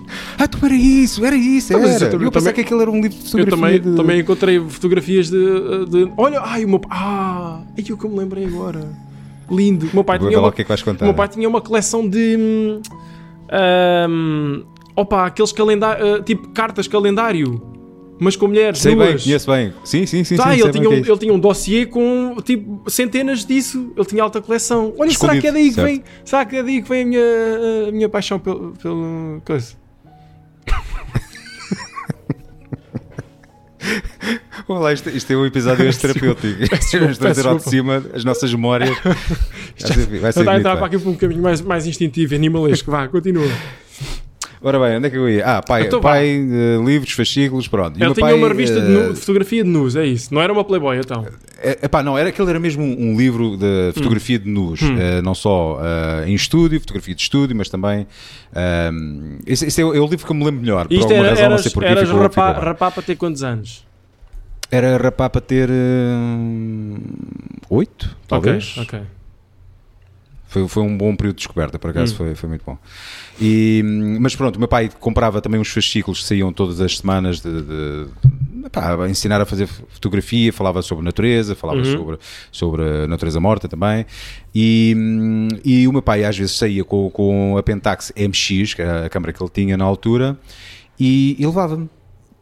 E, eu íamos, e ele ia fotografando e deixava-me pegar na câmera de vez em quando e eu achei piada, pá, como é que olhando para um, um buraquinho daquele tamanho uma pessoa conseguia ver um, um mundo novo e aquela coisa de depois ver o resultado final num papel, como é que é possível? E todo aquele processo de, de fotográfico era muito complexo para mim mas deixava-me muito curioso eu queria saber mais, queria aprender como é que, como é que as coisas faziam. E então eu lembro-me de devorar as revistas do meu pai em que explicava as aberturas e a luz, a triangulação, epá, e eu assim, como é que é possível porque eu pensava que era apontar e disparar e afinal de contas há uma ciência Hum. por trás disto tudo e que me deixou fascinado. Epá, mas depois fui crescendo e nunca mais, nunca mais liguei àquilo. De vez em quando tocava na máquina do meu pai. Lembro-me de Depois, quando quando, foi a Expo depois quando, 98. começaste, quando, quando atingiste a puberdade, voltaste a lembrar das revistas de nus e voltaste a, a- a- redescobrir a revista de nus. Uh, não, só, não só aquela como outras também que eu fui descobrindo ao longo da, da, minha vida, uh, da minha fase de, de juvenil. Mas é engraçado, mas é engraçado, é engraçado falar que eu estava aqui a, a- eu desapareci aqui do- da frame durante um bocadinho porque eu estava aqui à procura de ver a câmara do meu pai, porque a minha, ah, ou seja, já agora vamos ligando a história uma à outra e contamos ao, ao- podemos contar Eu ao, tenho aqui a câmara do meu pai também. Pronto, eu tenho aqui e acho que é uma Pentax também. P30, P30N. É uma Pentax. Espera lá, espera lá. com... Espera lá, espera lá só um bocadinho. Espera Sim, lá. Sim, sim, estou- vai lá, vai não estou a ver, mas... Onde é que isso está? Espera lá. Ahm, Vai, vai falando, vai falando. Eu estou aqui a ver a, a câmara que, que era a câmara fotográfica do meu pai. É uma Pentax P30N com uma 50mm de abertura 1.7. Portanto, isto é uma máquina todo o tamanho. E hum, por acaso o meu pai não me deixava. Pois não são, a, a minha é assim. É toda preta. A tua é pretinha, gosto muito da tua. A minha é, é prateada. A tua é Pentax quê? P30N. Pronto, esta é, é a MX, foi um- uma câmara que fez muito sucesso Qual é que é a lente? 70. Qual é que é a lente? 51.4. Ok, a minha Pá, é 51.7. Esta, esta objetiva, não sei, eu já pensei em arranjar um adaptador para isto, para eu Uhum. utilizar com, com, com as minhas Canon, Uhum. Pá, porque eu tenho, eu tenho uma pena, é uma, uma objetiva minúscula, Ok. como, como podes É ver, como a minha. tem um eh, vidro. Sim, sim. A É, minha, é tudo a minha bem, sim. 50mm 1.4 da Canon também é assim desse tamanho. Faz lembrar. É, eu, eu tenho a impressão que, que esta objetiva é uma cópia da, da, da Canon. Acho Ah, é da Canon FD. parecida. Sim, sim, sim. Ah, pá, o meu pai não me Ah, deixava, o meu pai não me deixava muito pegar na câmara fotográfica porque eu não, tirava, não conseguia tirar de jeito, nada de jeito, ficava sempre mal. Ele dizia, "Ah, vais pegar nisso, isso vai ficar tudo mal, ficava tudo desfocado, como é óbvio, porque era foco manual e então Claro. ah, era sempre complicado tirar fotos decentes. Epá, também o meu pai só me deixava pegar na câmera ra- raramente. Eu Pois. acho que ele só me deixou pegar na câmera sozinho, foi na altura da Expo 98, que eu fui lá com a Célia a primeira Hum. vez, e, epá, e pediu a câmera ao meu pai, meu pai tem muito cuidado com ela, que isto é uma relíquia, e eu, isto é a câmera da minha vida, oh pai, está descansado que eu, que eu levo. E comprei ah, filme da, da Kodak ISO 800, agora não me lembro qual é que era o nome da, da, da película. E ficou tudo estourado. Eh, pá, mas as fotografias saíram bem, pá, saíram bem, Ah. por acaso gostei. Sabe como gostei da era, experiência, como, era ISO, como era ISO 800 e estavas a tirar fotos, tinha ficado tudo estourado. Não, não, eh, ISO 800 porque nós, como estávamos dentro de pavilhões, Sim, sim, eh, para fazeres eu lá dentro, tinha que ter um, já, percebi- já percebia que tinha que Yeah, ser uma yeah, yeah. sensibilidade maior, Uhum. pronto, já, já estava a pensar um bocado nisso. E comecei outra vez a descobrir o bichinho da fotografia. E Hum. depois, só mais tarde, na altura em que eu entrei para o meu curso, quando eu estava a estar para, hum, para ser professor, eu tinha uma, uma área de, de artes. Mas estudaste- que, ou estudaste melhor, o? O curso era todo de artes. Eh, estudei para, para ser professor de, de EVT, né, de Educação Visual e Tecnológica. Mas Mas, isso é- tínhamos, as nossas disciplinas eram muito, Ok. muito artísticas. Tínhamos Hum. mesmo pintura, tínhamos escultura, tínhamos eh, Então, uma porquê, série de. porquê é que estudaste para ser professor da EVT e não estudaste para ser professor de, de Físico-Química? Epá, porque as artes sempre tiveram presentes na, na minha vida, foi sempre aquilo que puxou. Já o meu pai também era mais artístico, o meu avô também, a mesma coisa. Mas porque a EVT é a É. única coisa assim. ah, quer dizer, pronto, aquilo também Eu, acaba, acaba por realidade- ser técnico, né? Aquilo acaba por ser técnico, não é? Sim, sim. Não, não estás propriamente ali a inventar eh, grande coisa, digo eu. Sei. Não, mas, Mas, mas é ligado ao desenho, exemplo, né? É de ser ligado à, à expressão. É, eu, eu epá, as minhas primeiras opções era a arquitetura. Uhum. Um, e cheguei a fazer trabalhos de arquitetura para, para colegas meus que estavam a tirar o curso de arquitetura, porque eu adorava, e ao design, Ok. que eu gostava muito, porque também era uma vertente que eu, que eu gostava bastante. Mas na Só altura, design era uma coisa que mal se, mal se falava, né? que- não, ainda se fa- falava-se bastante, e eu por acaso já tinha visto quais eram as escolas onde eu queria ir, uh, já estava a preparar as coisas todas, só que eu tive preso pela matemática durante 4 anos. Isto até parece mal estar a dizer isto, mas uh, eu tinha média de 19. Tinha média de, não, 18,6 ou que era, no, no 12 ano, mas estava preso pela matemática. E depois tive 4 anos seguidos a fazer matemática, a mesma disciplina, e não conseguia tirar. Pá, andava em explicações, tirava boas notas, na- nas explicações fazia os exames, mas quando chegava ao notas, exame nacional. tiravas boas notas e chumbavas. Não, não, eu tirava boas. Não, pera lá, eu estava a dizer, no- na explicação eu fazia os exames nacionais, Hum. eh, fazia algumas provas que iam saindo e experimentando, tirava bons resultados, Hum. mas depois quando chegava ao dia da- do exame, epá, vinha por aí abaixo e só tirava notas que até envergonham eh, uma pessoa. Eh, até que houve uma professora, uma, ou melhor, uma explicadora que me disse assim: então já pensaste em trocar a, a matemática e fazer outra disciplina? Eu, "Ah, então, mas isso é possível? É, é possível, podes, olha, vai-te informar amanhã, dizes que vais da minha parte, vai-te informar amanhã lá à Secretaria da Escola. E fui. E disseram-me que eu podia substituir a matemática por psicologia. Eu adorava psicologia. Que grande Ainda hoje. batota. Houve. Eu fiz dois anos de psicologia em três meses, com média 16. E eu já podia Isso é ter feito cheats. aquilo logo é uma assentada. Opa, o que me interessa é que terminei o 12 ano. Mas quando eu terminei, já a forma de calcular a média era diferente e já não conseguia entrar em arquitetura nem em design. E então outra opção relacionada com artes era ah, tirar a, a parte de, de educação, né, de ser professor, e com a sorte de ter ah, o curso que eu queria na minha cidade, em Santarém. E assim, olha, juntar o último agradável, pôr o pinheiro aos meus é, pais, se isso é estou perto sorte, da Célia. isso é sorte ou não. Ter que, ter que estudar em Santo Epá, não foi sorte, não, foi, Tem não foi, foi, foi Santarém. uma das piores decisões da minha vida. Pois, porque a parte, E- a parte engraçada depois de tirar um curso é poderes ir, eh, ir para longe né? e fazeres o que te apetece. Sim, sim, sim. sim. Opa, eu era uma pessoa que queria. Eu já dava formação ainda antes de, de começar a tirar o curso, já pegava no carro, já ia, já ia trabalhar para, para fora. Mas, hum, epá, eu pensei assim: olha, estou perto da Célia, estou estou perto dos meus pais, podem precisar de alguma coisa, estou com a minha irmã, tenho a minha família, não preciso ir para, para tão longe, vou Uhum. tirar o curso aqui. E, e fiz. Hum, ah, e então no curso, Tiraste no último onde? ano, Tiraste nós onde? tínhamos. Na, na ES de Santarém, Escola Superior de Educação de Santarém. Ok. E hum, foi, foi uma má decisão, mas pronto, isso não. Depois acabei por dar Não, é o aulas meu lá pai, o também, meu pai também esteve lá no. Como é que se chamava aquela escola de Santarém? O. Is, A gestão? Is, is, is, não sei o quê. A Isla. Isla. exatamente, Isla. Isla. Sim. Mas o Isla era tipo. Instituto Superior de Línguas de nem sei quantos. Não, mas ele estava a tirar qualquer coisa relacionada com matemática, acho eu. Isla. Sim, eles, epá, eles têm lá várias, várias disciplinas. Mas também, não, Olha, e mas também, olha, a- também devia ser como tu, também não acabou. Também acabou e depois foi para a tropa. Pá, vou para a tropa que Opa, e que é mais fácil. está tá bem na vida, não está? Tá, tá, tá. Então pronto, olha, não fez falta nenhuma. Tal como matemática a mim também não fazia falta nenhuma, mas olha, lixou-me a vida ali. Ah, ah, então no, no último ano, o trabalho final, o projeto final da, que nós tínhamos de fazer era escolher uma vertente artística e hum, desenvolvê-la durante aquele ano todo, depois fazer uma exposição. E eu pensei assim, epá, porque não outra vez a matemática? A matemática, espera, estou a pensar na matemática. Porque não a fotografia? E pá, fiz o- o- a proposta ao professor, o professor aceitou.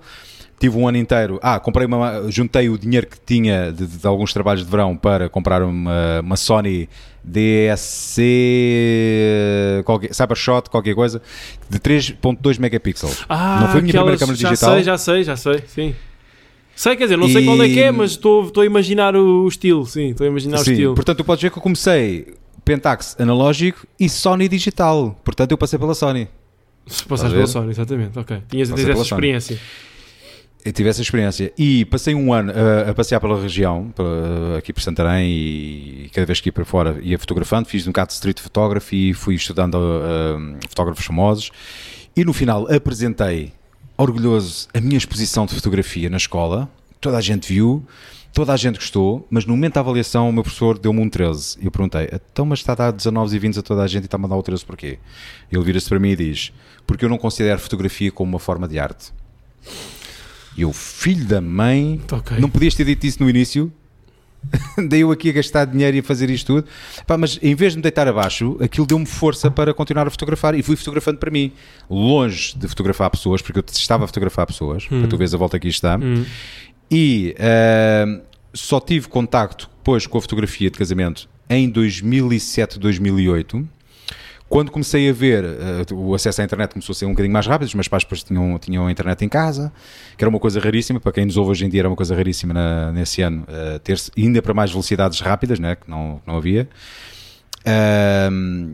E viva a Telepac, acho que na altura era a Telepac. estás- acho que estás um bocadinho, estás um bocadinho ah, à nora nos tempos. 2007, 2008 já havia net, já havia ADSL. Havia o, havia o SAP já, mas era, Já havia era onde é tinhas as velocidades que tu tens hoje. Ah, era ADSL, era 500k. Não havia ADSL, havia só DSL, Hum. que, que era diferente. Eu tinha, tinha- usava os modems 56k. Uh, Isso era era um bocadinho Estás a antes. falar de rediz. Isso era rediz. Era, acho que sim, acho, que era rediz. É porque a cena foi. E depois 50 o ADSL apareceu Foi a seguir. 56k que era 56k era 56k, Rediz era 128k e a ADSL era 512k. Pronto, a evolução foi É isso, esta. é isso, é isso. Eu acho que em, É 2000, em 2007, Um, 2008 já havia ADSL, porque o 56k apareceu para aí em 2000. Lembras do bug do ano 2000 e não sei o quê? Em 98, Sim, 99 já havia Telepac. Foi quando começou a aparecer. 98, 98 Opa, 99 sim, calhar estou a fazer confusão. Sim. E 2001, 2002 já havia pessoal com Rediz, pá, e a ADSL. Eu, eu acabei, eu acabei o liceu pá, em 2004 e eu já tinha, já conversava no Messenger, no AD, em ADSL em 2003, 2002 com o SAP. Tínhamos, já tínhamos SAP em casa. Portanto, ah, a ADSL acho que, acho que apareceu pá, por volta dessa altura, Então, mas eu- 2003. Eu não se- Sim, então era na, minha, na zona dos meus pais é que não havia uh, ADSL ainda, porque eu lembro-me de estar a tirar o Pode ser curso e de comprar eu o modem, Uhum. que era um Creative qualquer coisa, ainda não me lembro da marca, Azul, de fazer eu a ligação eh, e a configuração do- do- dos dados e de, daquilo. Lembras daqueles sons de- dos modems a ligar? Sim, sim, antigos? sim, sim. E de pesquisar fotógrafos e de as imagens tipo a aparecerem. Opa, então, mas isso devia ser, isso Tipo devia ser, rediz, isso devia ser rediz. Porque o, o- depois a ADSL já não tinhas o. A ADSL já não era Já pelo não tinha telefone. som, não? Pois não. Não, não. Ah, Já não era aquela coisa Era- do era- onde já não que era, tinhas que fazer que essa era. ligação. Já não, já não deixava o, o telefone, já não ficava interrompido. Já não tinhas, é que- já pagavas Acho o não, mesmo. não, não. Pagavas o mesmo todos os meses, podias ir à net ah, já com liberdade, já não era aquela coisa de estares a pagar eh, conforme usavas. Ah, Sim. Uh, sim, até porque eu tinha, para nós podermos ter linha telefónica ao mesmo tempo que se utilizava a ADSL, tinha que haver um filtro ligado, tipo um. Ah, exato, exato. Sim, sim, sim, sim. Havia um filtro Yeah, que, que dividia o sinal. Sim, sim, sim. Pronto, sim. É isso. Uh, e pá, bons tempos, já viste as voltas que isto deu. Uh, pronto, isto tudo para dizer que depois continuei a fazer fotografia e tive conhecimento de contacto pela primeira vez com fotografia de casamento uh, em 2007, 2008, uh, fotografia norte-americana, Epá, e comecei a achar, achar aquilo fascinante. Eu não Hum. fotografava pessoas porque achava que não tinha jeito nenhum, mas aquilo começou- começou-me a despertar a, atenção. Até que eu tinha um amigo, é o Félix, que eh, tinha o seu negócio em Santarém de fotografia de casamento. E um Hum. dia fui ter com, com ele, aliás ainda não o conhecia nessa altura. Eu tive a iniciativa e acho que foi aí que se fez o clique e foi isso que mudou tudo. Foi, eu passar várias vezes em frente à loja dele e pensar assim, ok mas o que é que me está a levar a passar aqui em frente a esta loja todos os dias? Porque ele tinha fotografias expostas e eu adorava o trabalho dele. E, e como acompanhava alguns fotógrafos de casamento internacionais eu tinha curiosidade, percebe? mas havia qualquer coisa que me puxava para aquilo e que eu não tinha explicação nenhuma. Até que um dia entrei dentro da loja dele, apresentei-me e disse: Olha, sou, sou Nuno, adoro fotografia, adoro o teu trabalho e gostaria muito de, de trabalhar contigo, ser o teu segundo fotógrafo, aprender. Não precisas me pagar sequer, eu quero uh, aprender contigo, quero passar por esta experiência. Pode não, pode não resultar, mas eu quero fazer isso. E ele disse: Epá, tudo bem, então mostra-me lá o que é que tu sabes fazer. Pá, mostrei-lhe as fotografias que eu ia fazendo de, de, de, de paisagem e algumas que eu ia fazendo de, das pessoas que eu conhecia, mais da minha família. Uhum. E ele disse assim: Ok, há aqui qualquer coisa. O próximo sábado vou ter um casamento, tu vens comigo. E eu assim, já, mas Logo eu assim. não estou preparado, não, não me queres? Não, ve- vens comigo. Epá, e posso dizer que a primeira experiência que tive foi espetacular. E foi tão boa, tão boa que ele chegou ao pé de mim e diz assim: Não quer que saias daqui sem, sem levar algum dinheiro pelo teu trabalho. E acho que me deu na altura 100 euros já. E eu fiquei assim: Epá, ganhei 100 euros a fazer fotografia. então, mas isto é o que eu posso comprar com este dinheiro. Não trabalhava na altura, né? Ou melhor, trabalhava, já dava aulas, mas não. Era, era uma ajuda, porque a maior parte do, do dinheiro que eu ganhava a dar aulas era para ficar pelo caminho, né? Não havia Claro. ajudas de Estado, eu não, eu não- eu não ganhava quase nada. E aqueles 100 euros para mim soube, souberam tão, tão bem, tão bem. Que depois ele gostou tanto do trabalho, e eu na altura tinha uma, uma Canon 350D com a lente kit, que era a, a 1855, 55, sim. que, aquilo, que era uma, uma miséria de lente, e que ele voltou-me a convidar para o fim de semana seguinte para, hum, para fotografar novamente. E eu lembro que nesse ano 2008, 2007, 2008, acho que fiz para uns 15 casamentos com, com ele. Hum. Uh, e ficou ali uma, uma amizade muito grande, até porque depois acabei por fotografar o casamento dele em 2016. Um, o que é certo é que em 2009 a Matilde Burke, uh, não sei se Uhum. já ouviste falar, é Uhum. uma fotógrafa muito conhecida. Foi, foi ela? Não, não foi ela, foi o Eduardo Oliveira, que já, já deixou de fotografar. Entrou em contacto comigo a dizer que, olha, há um casal que, ahm, que, que vai se casar, eu estou ocupado, queres ir? Eu dou-te o contacto. É pá, tudo bem. Pá, fiz os 500 ou, ou 600 euros, já não me lembro. O casal gostou, encontrei-me com eles em Lisboa, tive uma reunião. A Célia até foi comigo pela primeira vez e posso dizer que o primeiro casamento que eu fotografei foi talvez dos casamentos que deixou uma maior marca. Foram quase 24 horas a, a, a fotografar, non-stop, nem tinha noção de limites de horas, Sim, estava tu, tão entusiasmado tu falaste, foi no primeiro episódio que fizemos. Eu falei nisso, lembras disso? Não foi? sim. Sim. Sim, quem, quem não, não ouviu, uh, ouça o primeiro episódio que eu conto a história toda lá. E a partir daí foi non-stop. Foi, foi, foi aquele boom, foi, foi a partir de 2007, em 2007 e 2009 uh, E, que me hum, permi- permitiram estar aqui hoje. E lembras-te de ter gostado logo da primeira vez que fizeste? Do primeiro casamento que fizeste Eu fiquei rendido àquilo. Sim, sim, Ok. eu, eu, eu aprendi bastante com, o- com o Félix. Uh, muito mais difícil do que aquilo que eu esperava. E depois, ainda para mais, com um equipamento super limitativo, que era mesmo limitativo a câmera que eu, que eu tinha na altura. Um, tive muita dificuldade, falhei muito, ainda hoje falho, ainda hoje aprendo muito com, com, com cada casamento que fotografo. E, mas foi uma experiência tão boa, tão boa, tão boa um, que eu disse assim: eu quero fazer isto o resto da, da minha vida. Depois foi uma questão de coordenar com as aulas que eu dava, com os casamentos. Os primeiros anos em que eu misturava as duas coisas não foi muito fácil porque eu não dormia para poder editar uh, as fotografias, com Claro. computadores super lentos também. Mas editavas no, editavas no Paint, não era? Photoshop, pá. fotografia a fotografia no Photoshop. Agora é tudo escola, assentada grande na escola, altura. fotografia a fotografia no Photoshop. escola, meu. Houve, assim é que se aprende, não é como agora em que tem a papinha toda feita. É só copy-paste, agora é só copy-paste. É quase, quase, quase. Tiro o chapéu porque há muitos fotógra- fotógrafos talentosos que estão a aparecer no mercado, ah, mas que já têm, não imaginam o trabalho que era há 10 anos atrás. Ahm, e pronto, foi assim. Então conta-me lá, então, Muito- como é que foi a tua infância? muito Como é, que, bem. como é que tu descobriste o teu primeiro contacto com, com, a fotografia? Não só com a fotografia, mas também com, com, com, com o filme e com o vídeo. Epá, como é, como é a minha, a minha relação com a fotografia era uma relação de. Ah, isto foi uma coisa que nós já não. Não, eu- Não, tá. Toma. Nuno Ferreira está aqui a, aqui a, pronto, a dar coisas. É que eu não consigo. não, é que é que eu tenho aqui uma, uma companheira. É que eu fico desconcentrado de estar a falar e tu, estás a, e tu estás a fazer isso. Eu tipo, fico desconcentrado, não consigo falar. Desculpa, desculpa, desculpa. Não, desculpa. não faz mal, não Pronto, faz mal. já veio, veio só aqui buscar uma coisinha. Sim, diz. Ahm, a minha, eu, odia, eu, pá, eu tinha uma relação de ódio com a fotografia, basicamente. Achava que a fotografia que era, era estúpido, não, não dava valor à fotografia, eh, não dava. Isto já, isto já oh, espera, deixa-me começar do início, deixa-me começar do início. As minhas memórias, as minhas memórias de quando eu era uh, miúdo sempre tiveram a ver com música, sempre foram relacionadas com música. A minha paixão sempre foi a música, as minhas memórias era estar um, sentado no chão a ouvir os vinis do, do meu pai e com o leitor de vinis, a brincar com as velocidades e a mudar para as 45 rotações e depois baixava e depois. e depois Estou só a ouvir cenas aí. Desculpa. Uh, e, depois, e depois baixava e depois mexia, não sei o quê. Portanto, as minhas, as minhas memórias sempre foram música. E eu tinha, epá, depois tenho memórias de, de ver filmes e de gostar de ver filmes. E as memórias que eu tenho mais presentes é de estar a ver o, era estar a ver o Robocop uh, e o, Extermina, Clássico. o Exterminador, o 2, era o Robocop, e depois era o Exterminador 2, e nas Tartarugas Ninja, uh, e. pá, e o Jurassic Park, não de ver isso, mas, mas o Robocop e o Exterminador e as Tartarugas Ninja eu devo ter visto aquilo, pá, dezenas e dezenas de vezes cada um deles. Lembro-me de estar a ver e de ver aquilo com o meu pai. Pronto, foi- é, e eu gostava dos filmes, eu gostava de filmes, gostava muito de, de ver filmes nessa altura quando era puto. Ahm, basicamente era isso, filmes e música.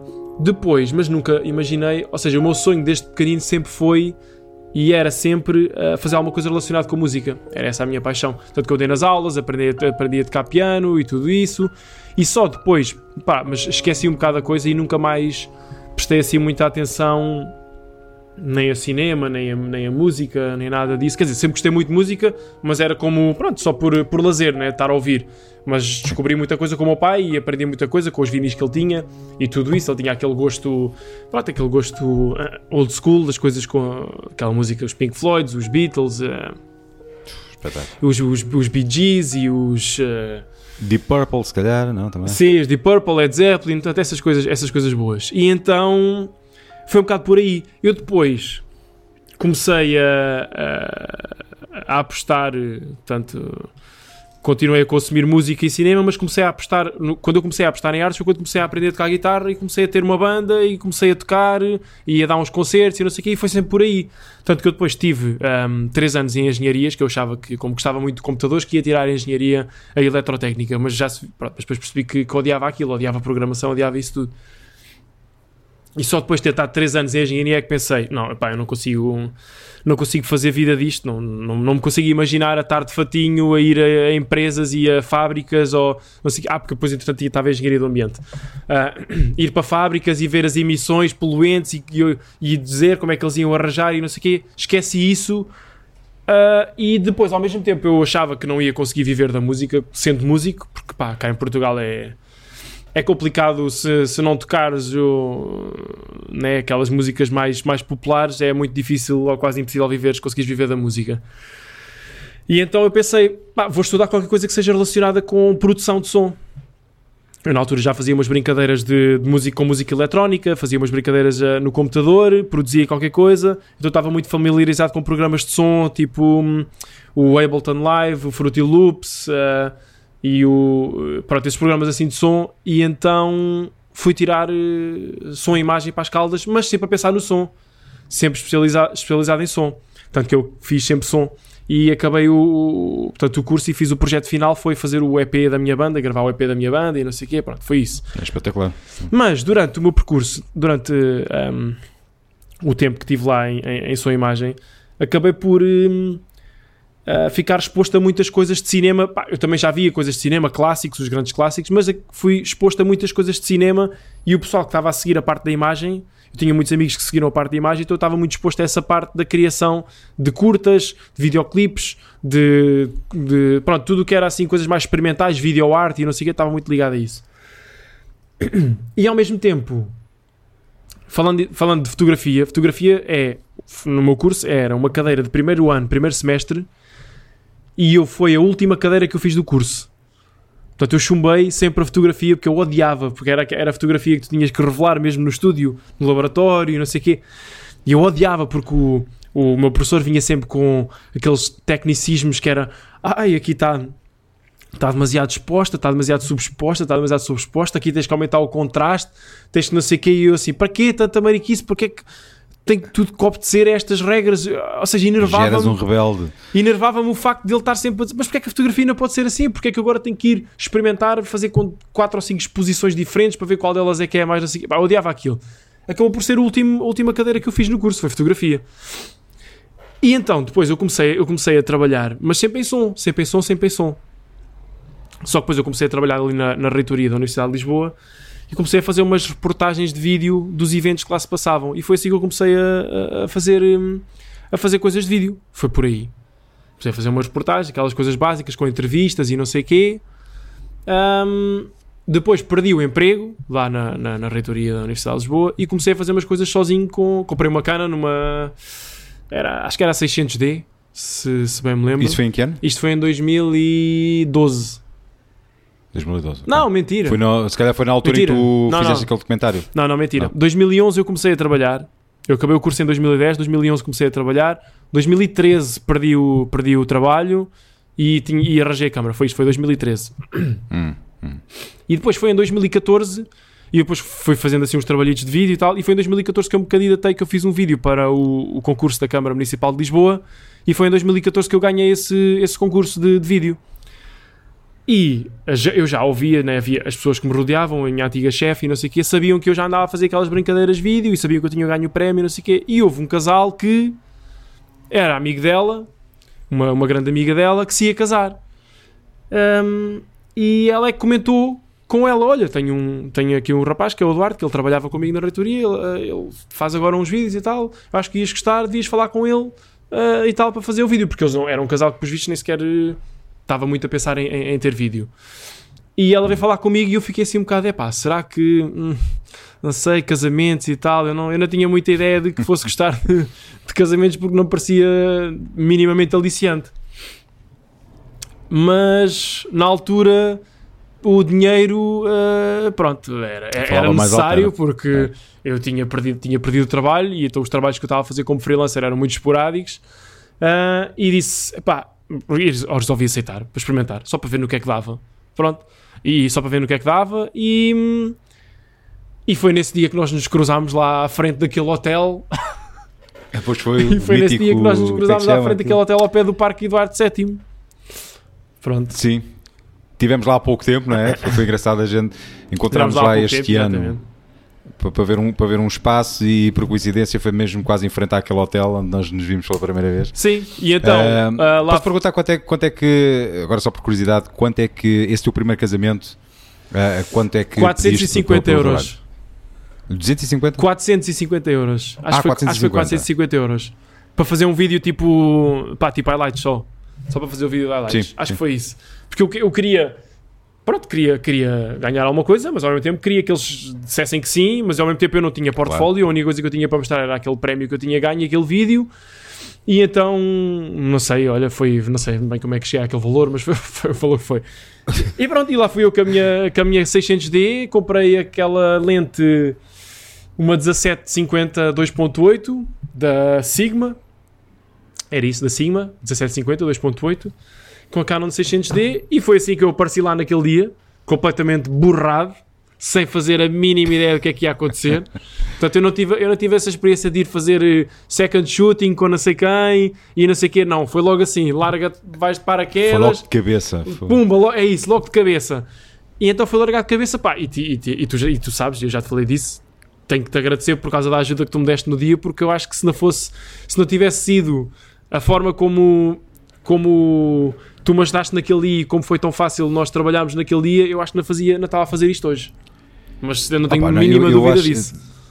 Não, mas eu, eu, acho, eu acho que trabalhavas nesta área mesma porque vi-se viu que estavas. Podias estar assim um bocado receoso, o que é perfeitamente normal, mas via-se que estavas a gostar. E eu, eu tenho a impressão que surgissem mais oportunidades, ah, ah, que tu ias continuar em força e que ias fazer, porque viu-se que, que era eu algo tinha, que tu querias eu tinha fazer. muita tinha- vontade, tinhas eu tinha muita vontade, que é sempre aquilo que eu, que eu portanto, eu estava a sentir muita responsabilidade de ser um vídeo de um casamento. Portanto, muita responsabilidade, né? de ser uma coisa que não se repete. E eu tinha muita vontade de fazer aquilo como deve ser. Ah, por isso a minha postura no dia era mesmo pá, ligar o turbo e estar non-stop porque eu tinha que ter a certeza que ia fazer aquilo como deve ser.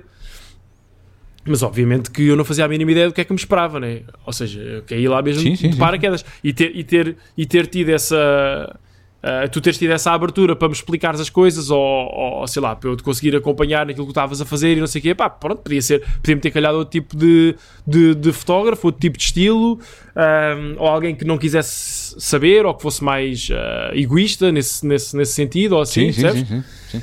E hum, é, t- pronto, eu acho, eu acho que, foi, que, isso foi, que isso foi importante. Um, Uva, é por isso que eu te digo que é tão, é tão, é tão importante, tão importante, qual- seja, seja a filmar ou seja a fotografar, passar pela experiência de fazer second, second shooting com, com alguém, pá, nem que seja cinco ou seis casamentos só para passar pelo aquilo, para a pessoa perceber se é realmente aquilo que quer fazer, se sente bem, o que é que pode melhorar, há, há essa necessidade, pá. hoje em dia vejo malta a entrar no, no mundo dos casamentos Claro que cá está, tem a sorte de ter o facilitismo das câmaras e da- das lentes hoje em dia quase poderem vir nos escuros, é quase tudo automatizado, o próprio software de já edição já ajuda indignar. bastante. Nuno Nuno Ferreira já Então, se vai indignar. Opa, não, não é indignar, eu acho que o, o- que a maior parte das pessoas devia passar por essa situação de, de fotografar para alguém primeiro, passar por essa Eu- eu experiência acho- e perceber se é mesmo aquilo que, eu acho que é- eu acho que é não, é, não é entrar no mercado de cabeça só para ganhar Eu dinheiro. acho que é mais ideal, eu acho que é mais ideal a maneira como tu fizeste isso, começar como second shooter, para tu tires a o quê, do que a maneira como eu fiz, que foi de cair de paraquedas. Sem dúvida. Ah, Podia-me ter corrido muito mal. Podia-me ter corrido muito mal se eu não tivesse. Pois podia, pois podia. pois Ah, podia. pá, eu preparei-me, tentei-me preparar minimamente, fartei-me de ver vídeos na net, de ver como é que se fazia, como é que não se fazia, de falar com pessoas, estudar qual é que seria o melhor equipamento para levar, na medida, das, obviamente, das minhas possibilidades financeiras na altura daquilo que eu podia comprar. Um, e acabou por resultar, eh, pá, por resultar, por resultar muito bem. Eu adorei, adorei mesmo, pá, fiquei completamente apaixonado. Eu, eu- eu lembro-me de ter chegado ao fim do dia e de, e de pá, a felicidade era tanta que eu nem, nem quase nem me conseguia conter de epá, como é que é possível eh, isto ser tão, tão brutal. É Isso não me conseguia conter. E depois, na parte da edição. E foste perseguido. E fui, fui, fui perseguido. Uma experiência de assédio, assédio no local de trabalho. Ahm, mas, mas pronto, isso é. São, são outros É uma à parte. São outros à- outros à parte. Que também, me- que também me deu uma grande escola, também me enriqueceu muito, né? Também aprendi muito nesse dia a lidar com, com esse tipo de, de situações. Ahm, É verdade, é verdade. e hum, depois, mesmo no processo de edição, a minha. Pá, eu estava feliz a editar o, o casamento, a ver aquelas filmagens, a relembrar-me do dia, a ver as pessoas contentes. Ah, e depois, obviamente, na reação do, do casal, que felizmente foi positiva quando receberam o vídeo. E eu, depois eu pensei, foi, foi, foi Yeah. por causa disso que eu pensei: pá, eu vou. Eu vou eu quero fazer mais disto, pronto, eu vou tentar fazer mais disto. E foi assim que eu comecei a marca e que depois meti o vídeo na net e foi assim que eu depois comecei a, E a partir daí nunca mais paraste. Foi a sempre a, arranjar, somar. a, arranjar o- a arranjar os casamentos e pronto, depois foi uma subida Hum. ah, relativamente, foi isso, foi, foi exponencial, né? Depois, com- felizmente o vídeo funcionou bem e a partir daí fui arranjando aqueles, portanto foi assim que, que, que comecei e foi este o meu percurso. Agora imaginem, imaginem tudo isto que nós falámos agora com uma musiquinha de fundo. É? Sim. assim, mais lamechas, né? com uns flashbacks, com umas fotografias pelo meio. Pá, acho que está, está Pode muito bem que eu- pode ser- mesmo, mesmo Pode ser que eu na- agora aqui na, na edição ainda faça aí, ainda meta aí qualquer coisa, se eu, se eu tiver tempo e me lembrar, ainda faça aí qualquer aqui- coisa. Olha, por, por acaso era, era por ano, era. Era, era, Vamos lá, vamos lá ver, vamos lá nossa- ver. Vamos lá ver o que é que se faz aí. E então era, era, esta, era esta parte que eu, que eu gostava que nós. ah, e depois há estas memórias que eu tenho visuais que eu acho muito interessantes. Eu lembro-me de. Eu tenho uma memória ah, que, me sempre, que, me- que nunca me esqueço que é. Eu lembro-me de ter ido a um casamento em Almeirim, no Moinho de Vento. E era aqueles casamentos à antiga, né? os casamentos às 11 da manhã, que, tinham Um evento, pá. um evento sempre, pá, espetáculo. Eu, ah, é assim, eu divirto-me eu divirto tanto quase nos casamentos hoje do que me divertia no- quando ia a casamentos com 10 anos no Moinho de Vento. Divertia-me, bem, estava todo suado, sempre parecia sei lá o quê, correndo de um lado para o outro. Ah, ou- é parecido, acaba por ser um paralelismo. Eu hoje também estou É, não, é, é estou no casamento, também estou todo É suado a correr de um lado para o outro. Portanto, é, é, é, parec- é parecido. Só não, vou, só não vou é para baixo das mesas, pronto.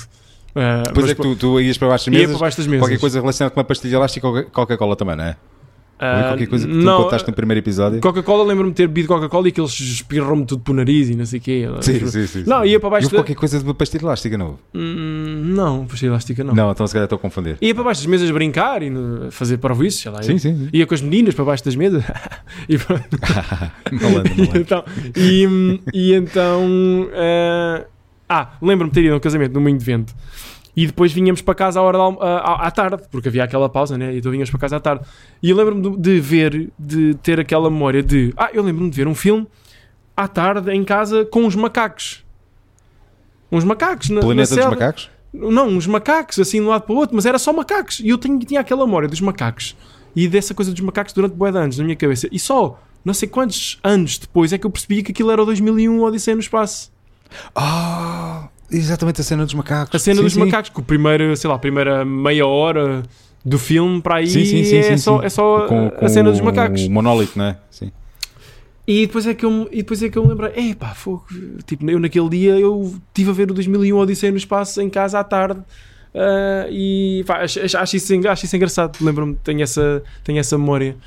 Ahm, assim como, como tenho a memória de estar a ouvir os vinis e não sei o quê, ou seja, eu acho que foi Uhum, uhum. acho que essas coisas né, que, tu, que tu experiencias, ou pelo menos para mim, essas pequenas memórias e esses pequenos momentos que eu me lembro de quando era miúdo, acho que isso acabou por. eh, acho que isso é o que acaba por ter mais influência naquilo que depois tu acabas por, eh, por ser. eh, né, és puxado para.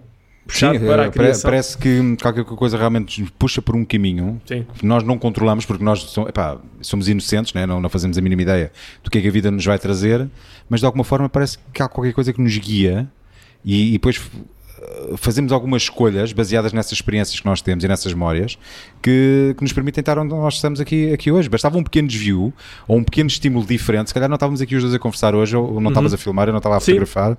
Bastava uma coisinha mínima. Agora falaste nessa situação do, do- de ouvir os vinis do, do- do teu pai. E foi comigo, foi precisamente a mesma coisa. O meu pai também tinha uma aparelhagenzinha com um giradiscos e eu, epá, eu lembro também de ouvir também os Deep Purple, lembro de ouvir o Mike Oldfield, Pink Floyd. um, parece. Eu, eu, por exemplo, eu tenho, a minha filha tem, tem 10 anos, é é uma criança que cresceu a ouvir a minha música também. Ela tem as amigas que adoram hip hop e que adoram as músicas mais comerciais e, no entanto, ela não gosta nada disso. Porquê? Porque vez- eu no carro, em vez de estar a pôr aquelas músicas infantis como muitos pais fazem, né? ah, pronto, ah, agora vou pôr aqui o nem sei quantos do, do- O tubarão. da quinta eh, e do patinho e do, do galinho. Eh, vou pôr aqui no carro para tu ouvires, não sei quantos, sei que mais. Epá, eu punha, sei lá, eu punha Dream Theater, punha música pesada porque eu gostava de ouvir e via que ela gostava. Eu lembro de uma vez, ela devia ter o quê? Os seus 3 anos, estava a ouvir Snow Patrol no, no carro, não sei se, se gostas de ouvir ou não. Sim. Estava, estava a ouvir Snow Patrol e ela, pai, o que é isto? Isto é giro, isto eu gosto muito, isto é muito giro. Eu, o quê? Com 3 anos de idade? Pá, e depois lembrei-me da- da- do meu pai passar a mesma influência musical. uhum. E ela hoje em dia, não, não ouve muita música agora, mas eh, ela não suporta as músicas co- comerciais e as músicas que os amigos ouvem, quer ser um bocadinho diferente. Daí ela também agora, com, com o Manda no conservatório, querer aprender a tocar bateria e, e parte da percussão. Que também não, é porque normal. eu- também não, é normal, sim. É, é diferente. não, não é normal, e ainda para mais uma miúda. Uh, porque eu fui baterista, o meu pai foi baterista, eu só soube que o meu pai foi baterista, já eu, já eu tocava bateria, e a, e a Catarina optou por ser, por tocar bateria, sem saber que eu fui baterista também. Uhum. E, epá, e parece que há, eu não acredito nesta história do destino, mas parece que há uma ligação qualquer, uma ligação Uhum, cósmica, uhum. não sei qual é o termo Uhum. que posso usar.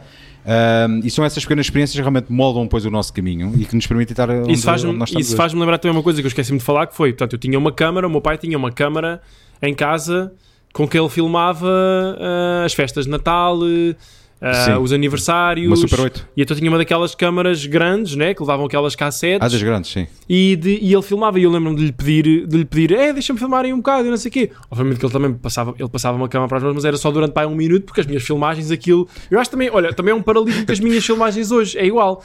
Aquilo também. Eu, eu, faço hoje, também o barquinho, né? eu hoje já tenho acesso a essas cassetes e consigo ver nas cassetes quando é que sou eu a filmar, né? Então estou eu a filmar e aquilo também é loucura total. É, vai para a frente, zoom, vai, vê, volta e não sei o quê, vira para aqui, para ali, e depois a falar. A, Experimentalista. a filmar e a falar, a dizer, e a dizer parvoices. Um, e então tenho essa memória de estar a filmar, eh, de estar a filmar na, com essa câmara do meu pai. E depois de, de- no, no liceu, nós fazíamos muitos trabalhos, havia muitos trabalhos que nós fazíamos de grupo, que sempre que podíamos, fazíamos trabalho em vídeo. Ou seja, inventávamos umas personagens e fazíamos trabalho em vídeo para a escola, mas eu nessa altura. Eu agora, eu agora que eu estou a pensar, eu é que, eu é que editava isso, eu é que gravava isso para as cassetes. Também. Agora que eu estou a pensar isso, porque eu- nós gravámos com, a câmara do meu pai, porque acho que havia pouca gente a ter assim aquelas câmaras. E depois eu em casa. Também era uma JVC. Hum? Era uma JVC também, porque na altura as câmaras que havia eram as se- JVCs, as Sonys. É capaz. eu Panasonic. Acho, acho que era capaz de ser. Era, não acho que era JVC, era capaz de ser uma Panasonic ou uma, uma Sony, já não sei bem. Hum. Mas eu lembro-me de depois estar em casa. Agora é que eu estou. Eu nem estava a pensar nisso. Eu lembro de estar em casa e de ter. De ter que arranjar dois, dois ah, V- VCRs, né? Dois coisas de cassetes.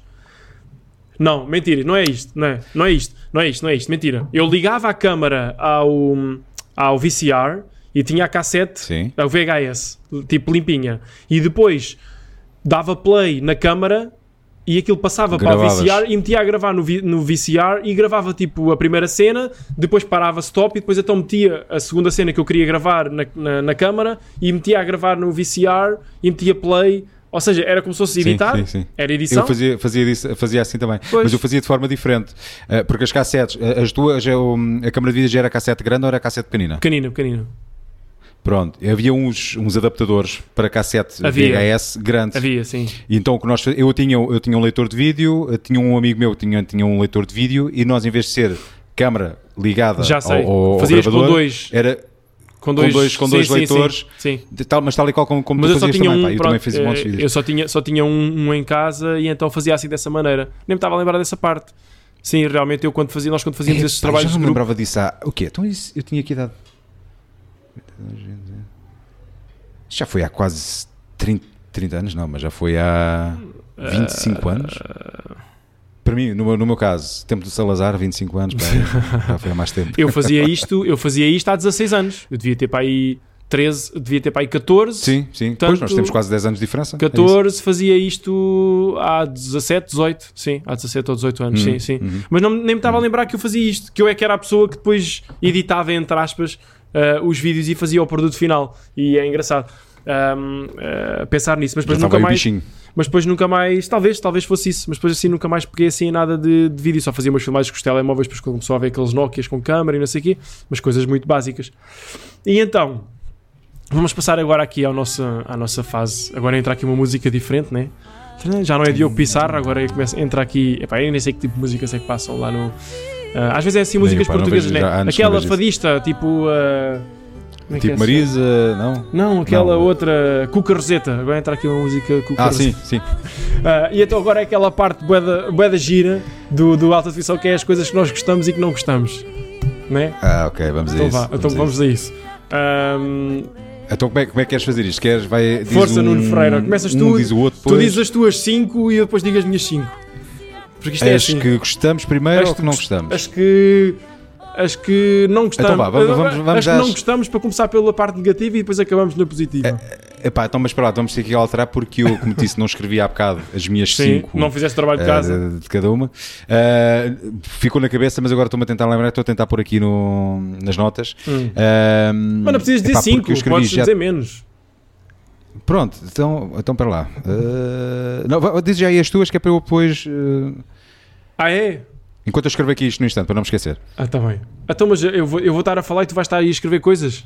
Eu não me consigo, eu não me consigo Opa. concentrar assim.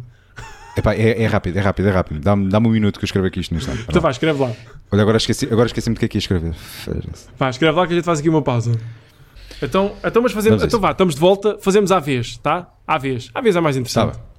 bem. Então vá, vou começar eu. Não gosto de comer tarde. Concordas? Comer tarde? Comer tarde. Eu gosto de comer, assim, almoço, jantar, eu gosto que seja assim, à uma, almoçar à uma, ou mais cedo, meio-dia e meio, uma, e jantar às oito, aquela coisa de ir, é epá, como é que é pessoal, bora lá jantar, às 10 da noite, não sei aonde, epá.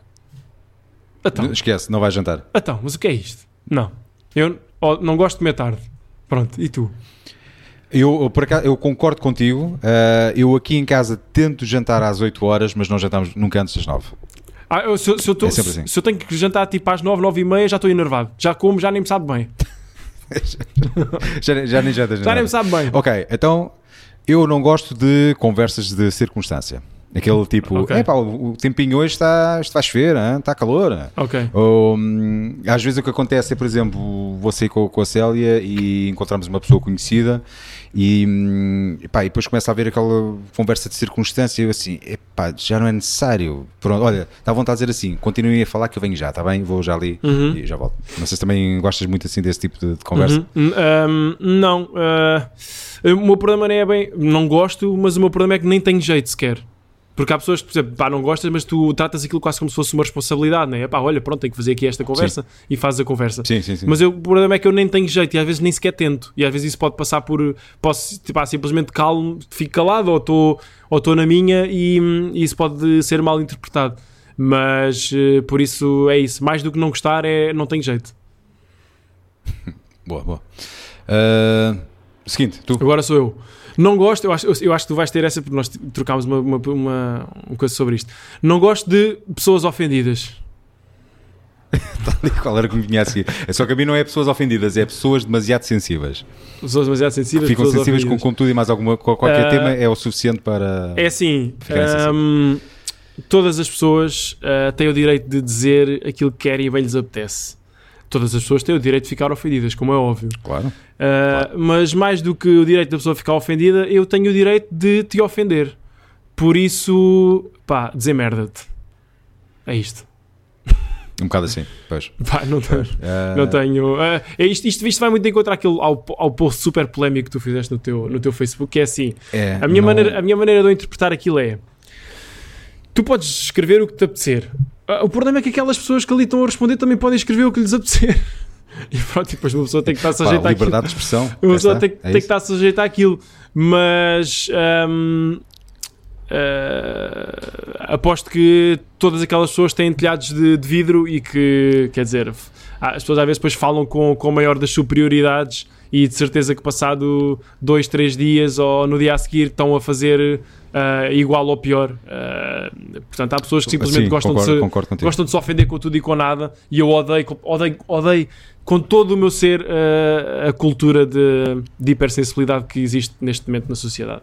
Isso, pá, É, eu, eu, por exemplo, eu, eu quando, quando publiquei aquele, hum, aquele post, eu fiquei a pensar: eh, ok, eu sei que vai, há pessoas que não vão gostar, se calhar vou- vão comentar que foi um bocado incorreto, mas isto deve ser só assim, uma ou outra. Nunca pensei que tivesse epá, que as pessoas me dissessem aquilo que disseram e ficassem ofendidas da maneira que ficaram, e ao ponto de deixarem de me seguir. Pessoas que me seguiam há anos, que eram minhas amigas, Uhum.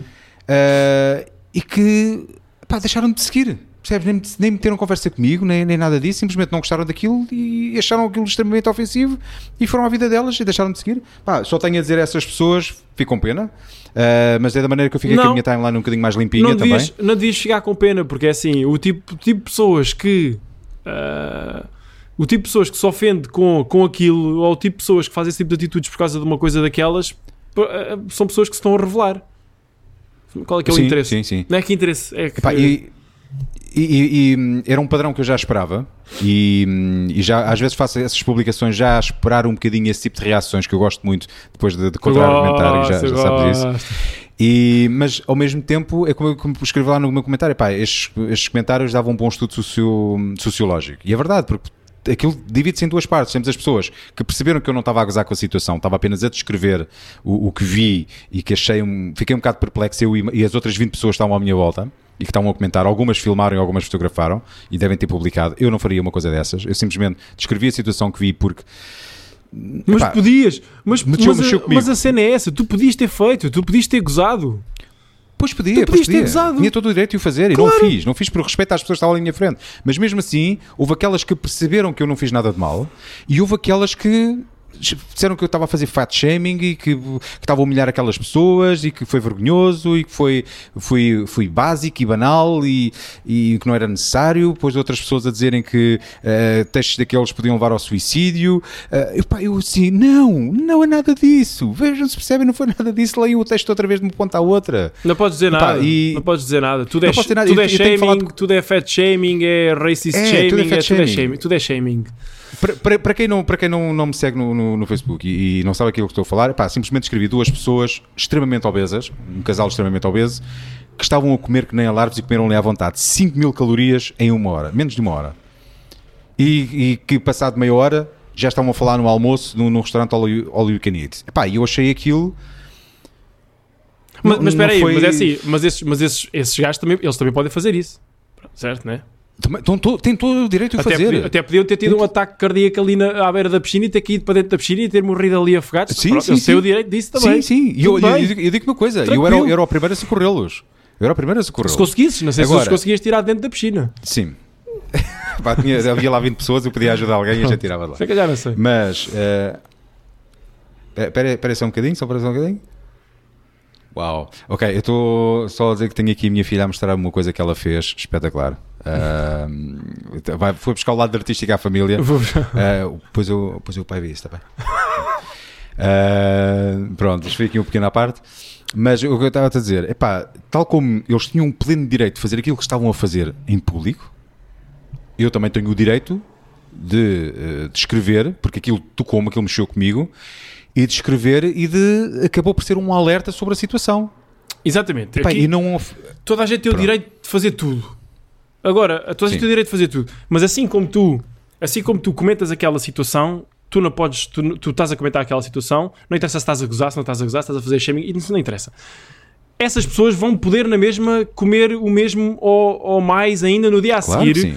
E Claro assim como as pessoas que vêm dizer que tu não devias dizer aquilo, não, tu deves poder dizer aquilo, às vezes quiseres, eh, podes passar o dia inteiro a comentar aquilo, e, mas o problema é que Exato. essas pessoas, que, ou seja, não pode haver censura, não há pessoas que te possam censurar, ninguém te pode censurar. Claro que Não, não. interessa, ninguém te pode censurar, tu podes dizer o que te apetecer. E se não quiserem ler, folha, fazem aquilo que fizeram. Des- eh, Sim, sim, sim. eh, sim. deixam de seguir, desamigam, pronto, está feito. Pá, tudo bem. Eu é que me posso, posso dizer que me senti ofendido com algumas coisas que me disseram. Eu não Sim, fiquei sim, magoado, sim. epá, porque aquilo passou, aquilo passou cima, em Aquilo cima, mas aquilo também para mim é, aquilo também é tipo, é pá, pronto, eu vou, eu vou, aquilo são vozes de burro para mim.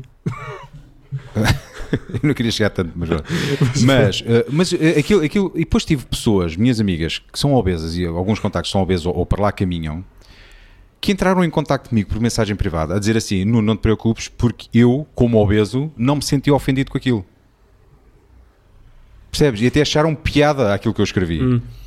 E quando tu tens pessoas que podiam se sentir ofendidas e diretamente atingidas com aquilo, dizem: Não te preocupes, que eu, eu não percebo porque é que aquelas pessoas estão tão ofendidas. E são os primeiros a dizer: Pá, ainda bem que alertaste para isso. Olha, eu vou já começar amanhã a ter mais cuidado com a minha alimentação. O teu posso servir para alguma coisa. E temos as outras pessoas que, indiretamente, e não tinha nada a ver com elas, epá, atacam e dizer que foi fat shaming e que ofendeste as pessoas e humilhaste as pessoas em público e tu devias era ter ido falar pessoalmente com eles, que aí sim é que eras interventivo, não era fazer o tipo de, de, de, de- comentários e de publicação Uhum. que fizeste. Epá, é como tu dizes, eu tenho o pleno direito de fazer aquilo que eu quis fazer. Eu não Sim, mas é, ninguém, mas não é isso. ninguém, mas não é ninguém. o problema é esse, é que depois essas pessoas têm o direito também de escreverem lá isso, pronto, e depois a ti capta a ti Claro, ignorar claro. ou, ou perder bem. tempo para responder, pronto.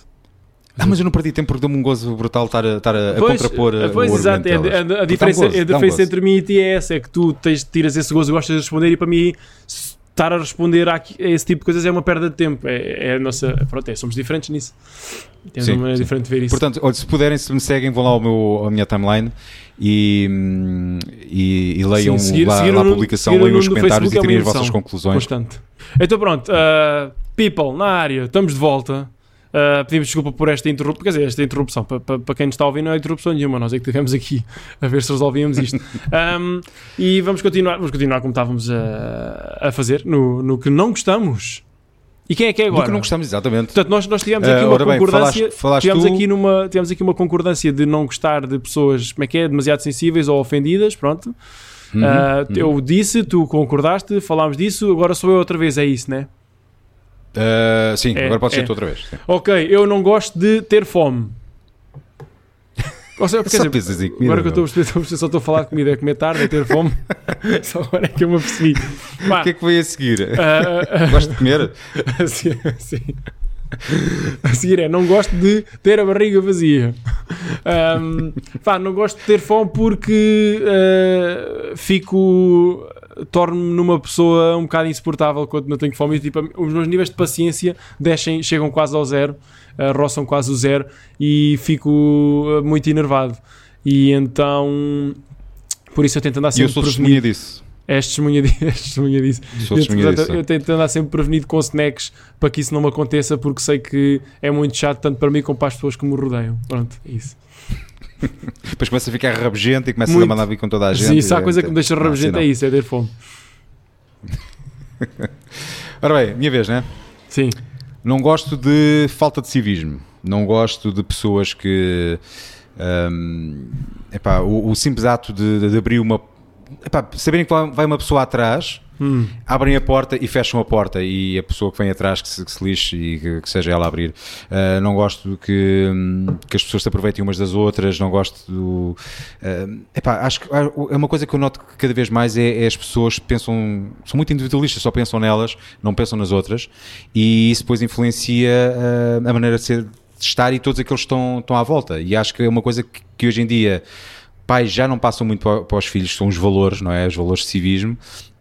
E eu não gosto disso. E nós cá em casa temos o cuidado de transmitir esses, esse civismo à, à- Catarina eh, para ela ser uma boa pessoa, não é? Porque automaticamente alguém que não é. eh, Não, não, não tem esses valores e não, não, não é cívica, por assim dizer, eh, afeta as pessoas que estão à, estão à sua volta. Uhum. As pessoas gostam, as pessoas olham muito para o seu próprio, bastante. para o seu próprio É, é, umbigo, é, né? é, É completamente. só. É, completamente. ah, sim, Mas, percebo- mas depois é- percebo- é, engraçado, e reparo que muitas dessas pessoas às vezes chegam mais longe do que eu, que tenho o cuidado de, de tratar bem as pessoas que estão à minha volta. Hum, ok, está bem. É esse. Ok. Hum. Next. Estou a ver que há, há, situa- há situações, situações específicas na mente de Nuno Ferreira que levam a muitas, ser. muitas, muitas. Desde pequenino, meu, desde pequenino. Ahm, Estão cá marcadas. eu não gosto de falar ao telefone. Odeio falar ao telefone. É Como eu muito- te compreendo. sinto- Sinto-me muito desconfortável ah, e para mim é um bocado constrangedor. Nunca sei muito bem como é que me é de comportar ao telefone e portanto é uma situação que eu não gosto nada. E, e- e ainda pior que falar. Quer dizer, não sei se. Eu por acaso não sei se as reuniões Skype ah, com os casais e não sei o quê, acho que até não é tão mau do que falar ao telefone. Será? É, é diferente porque nós estamos a ver a pessoa. Estás a não ver, é? a pessoa não é mais como se fosse uma conversa mais normal. Falar ao telefone é uma coisa pouco natural. Eu acho que é por causa disso que eu não gosto. E sempre que tenho que tratar de alguma coisa, pá, se eu tenho que tratar de alguma coisa assim, sei lá, marcar uma mesa em algum sítio ou marcar uma consulta, se eu conseguir passar isso para alguém que esteja comigo, eu passo. Que eu odeio fazer essas sério? Sim. Sim. Oh, são coisas básicas. Mas eu não Uma gosto. coisa é estares uma hora ao telefone com uma pessoa, mas. Mas eu não gosto. Eu não gosto, bem, não gosto, não não gosto de fazer não essas coisas. Eu- não, mas eu, eu, eu percebo perfeitamente, eu também não evito ao máximo. Às vezes é, é necessário, né? Ou questões de, de trabalho, ou até mesmo. Quando, quando é para falar com, com pessoas amigas e mais a família, esqueço isso. Mas epá, às vezes ligam-me e digo assim: pá, não tenho paciência estar aqui ao telefone. Porque eu não estou a ver a pessoa e acho que o problema é precisamente esse. Não, mas eu não gosto Não de nenhum tipo de telefonemas, nem isso, nem com amigos e não, não gosto de nenhum tipo de telefonemas. Também não. Não, Lembro-me para eu não te ligar, está bem? está bem. Não te vou ligar ninguém. Ah, Agora és tu, Ora bem, falta civismo, disseste então. Ah, agora sou eu. Ah, por último, não gosto do inverno. É que não gosto mesmo. Eu, quando chega ali o mês de setembro, outubro, começo a ver os dias mais pequeninos, o calor a desaparecer, ahm, começa a ficar frio, ahm, vêm, vêm os tempos chuvosos, os céus cinzentos. Eu abomino isso. E depois é também o facto de a época de casamento estar a acabar, né, da pessoa passar mais tempo em casa, fechada na sua caverna, ahm, a editar as reuniões, eh, pá, eu não, não gosto, depois ando mal disposto, ando em baixo e, e detesto isso. Depois quando chega a primavera começa a ver os dias mais compridos, pá, parece outra pessoa, não, não tem nada a ver. Hum. Eu por acaso não tenho problema nenhum com, com nenhuma estação do ano. Eu gosto do inverno. Gosto, olha, adoro o Natal. Adoro, Ah, gosto, adoro atenção, estar em casa com o aquecedor ligado e estar no sofá com a, ma- sim, com, sim, com ouvir a a chuva lá manta. fora também. adoro também ouvir a gosto chuva, eu adoro isso tudo, portanto eu acho que até, eu acho que até gosto do inverno. Eu, eu gosto das, das. Porque houve Nuno Ferreira. Houve, houve isto. Di- Se fosse, diz aí, diz se aí. fosse sempre verão e não houvesse um, um inverno para contrapor, tu nem apreciavas o bom tempo. Percebes? Tem sempre Também que é haver verdade. um lado oposto da Também é moeda para poderes apreciar o- aquilo que é bom, porque se estiveres sempre bom ou se estiveres sempre coisa, depois não aprecias. Estás a perceber? Isso também, isso também é verdade, tens toda, a, tens toda a razão. É por isso que eu tolero o inverno. Tens, que remédio? Pronto, é Também por não tens outro remédio, só se aí, para o Brasil. Só se fosses se- para o Brasil quando fosse inverno, ias para o Brasil depois voltavas.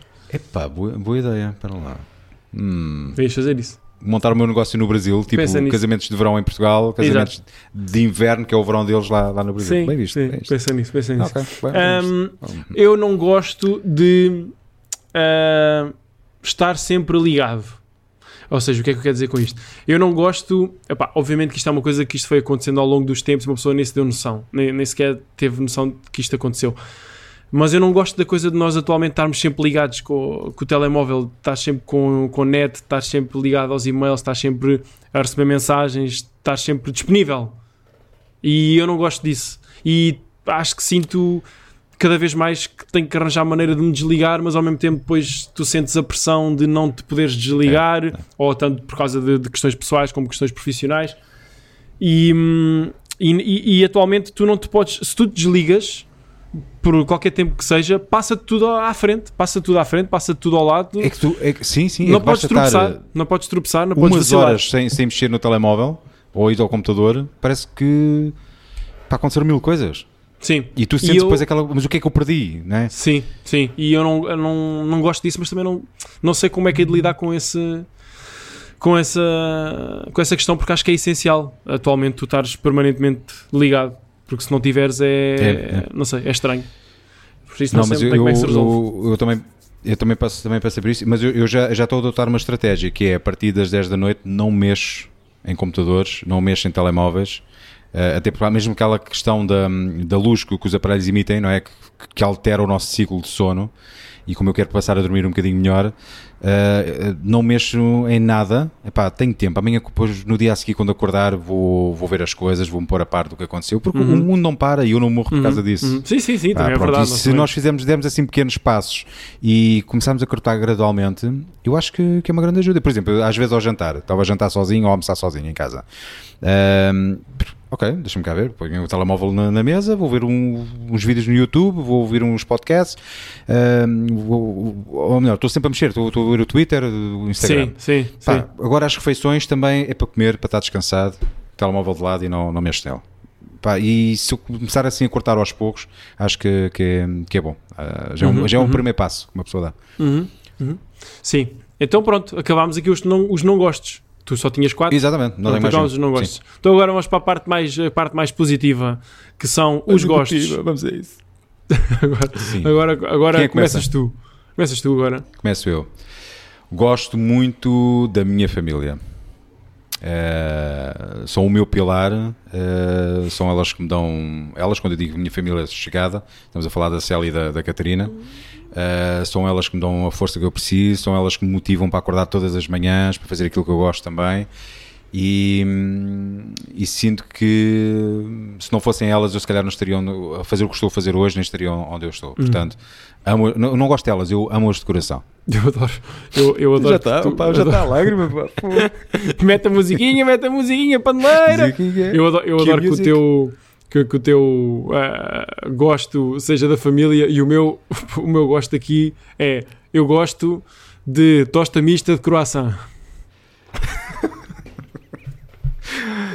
Ok, ok, comida, novamente. Uhum. Pois é, e é comida novamente, pois é comida novamente. É Epá, isso, é lá, isso, é comida, eu tenho que pensar, não, por acaso não, não há aqui mais comida. Ahm, eu, sou- eu, pronto, olha, eu fui, fui por aqui, fui por aqui. Ah, obviamente que eu também gosto muito da Olha, minha que eu família a ver, e, dos, e o- dos meus amigos, mas fui por aqui. Pronto, mas é que a minha, é porque eu pus 6, como só tinha 4 não gosto, pus 6 Sim. gosto. A última era a comida também, portanto também está a Ah, falar então, sobre- eu- então também has de lá chegar. Mas gostas de croissant? Também, Também, gostas também de croissant tosta mista ou não? Adoro, adoro, adoro. É lindo, é lindo. Adoro. Ah, next. Next sou eu.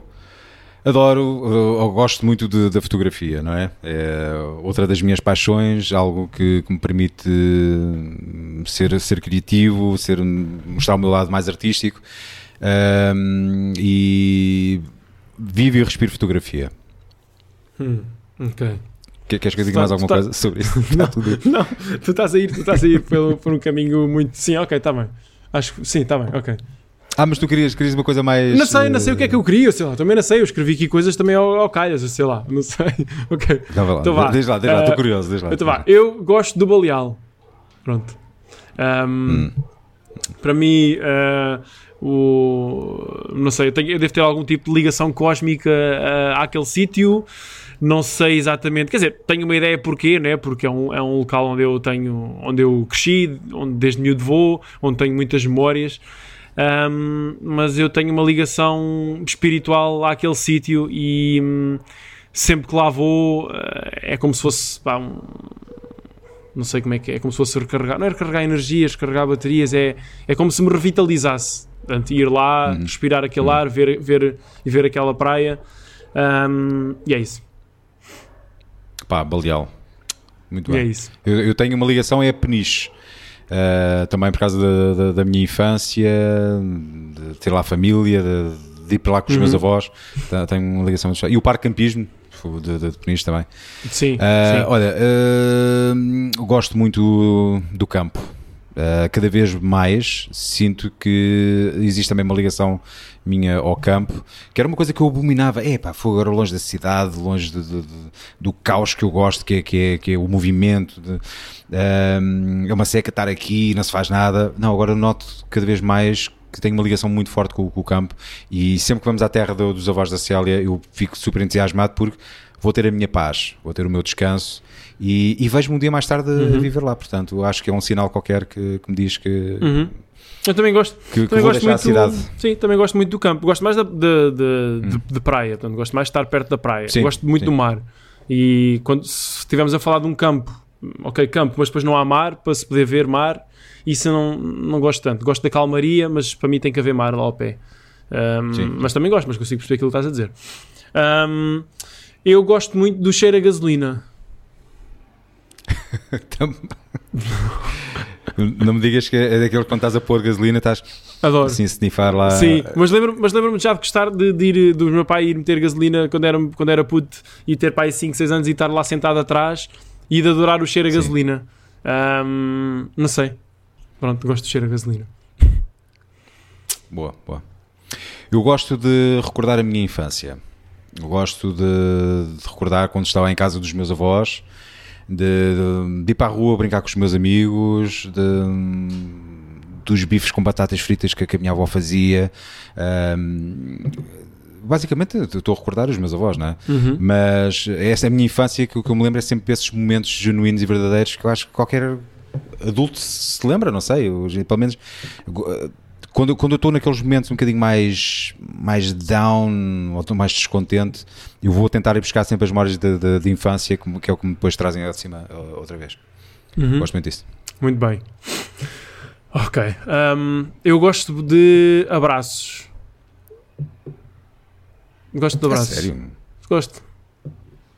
É engraçado, não, não, não te via uh, a gostar de abraços. Não, mas, por, mas gosto. Se calhar Não. às vezes posso, ter, posso, ter, posso sentir-me um bocado, eh, como é que eu ia dizer, retraído de, de avançar com, Sim. com o braço. Mas é uma coisa que eu por acaso gosto muito. E gosto muito de. hum, Agora, ou seja, o, o facto de depois começar a privar com. Na questão dos casamentos com os casais estrangeiros, em que tu, em que tu cumprimentas as pessoas Sim. com um abraço em vez de ser os tais os, os dois Certo, beijos que nós temos cá, é muito mais fixe. Eu acho que é muito mais fixe, porque os, Também os gosto, beijos, os gosto. beijos tu dás cá, tu não, tipo, aquilo é, estás a mandar um beijo para, para, para o ar, aquilo, estás só a tocar, aquilo não são beijos, é, estás a tocar com a bochecha uma na outra, pronto, nem sequer Sim, há- é bochecha-me no outro. e um abraço é, é diferente, e depois gosto, e gosto daqueles abraços, hum, pá, e só abraços de cumprimentar, né? E depois gosto daqueles abraços apertados. Gosto. Eduardo, fica a promessa da próxima vez que eu estiver contigo, eu vou dar um abraço. Ok, boa. Um abraço apertado. Obrigado. Caro. 5 minutos de abraço. Até te vais fartar. Avança, podes Next. avançar. És tu? Ah, sou eu.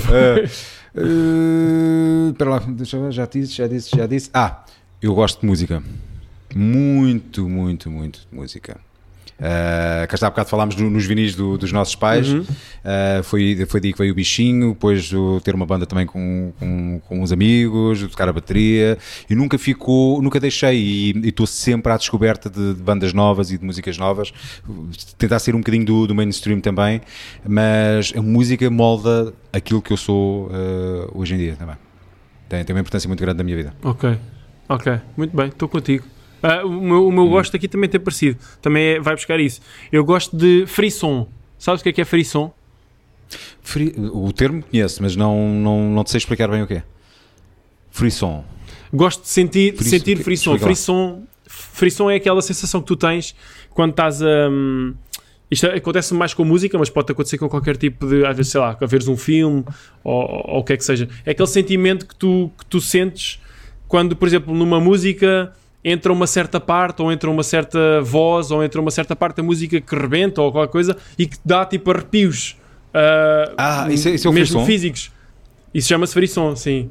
Que tens mesmo um arrepios Boa. por dentro de ti, tipo um Ok, arrepio parece ok, que começa aqui ok. na zona da barriga, vai assim a subir até à cabeça, não sei sim, como é. sim, sim, sim, sim, sim, E sim. então ah, eu adoro essa sensação. Adoro essa sensação. É. Lembras, lembras de teres comentado hum, do- eu estar a ouvir um, a Tesseract, Sim.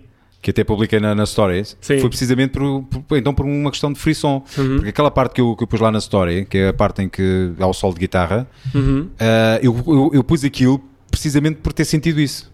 Ok. E assim, fogo, arrepiei-me todo, É isso. ah, mas não, exatamente. não, não estava a associar a esse termo. percebes? Tem, tem um nome, isso. E podes aplicar isto não é só com música, mas também com pá, tudo o que seja, às vezes, filmes ou o que é que seja, que te Uhum, faça sentir essa sensação tão, tão específica. Chama-se frisson. Eu adoro, eu adoro essa, hum, Boa, adoro boa, essa, ok. essa sensação. Estou contigo. Pronto, é isto. Por último, tecnologia.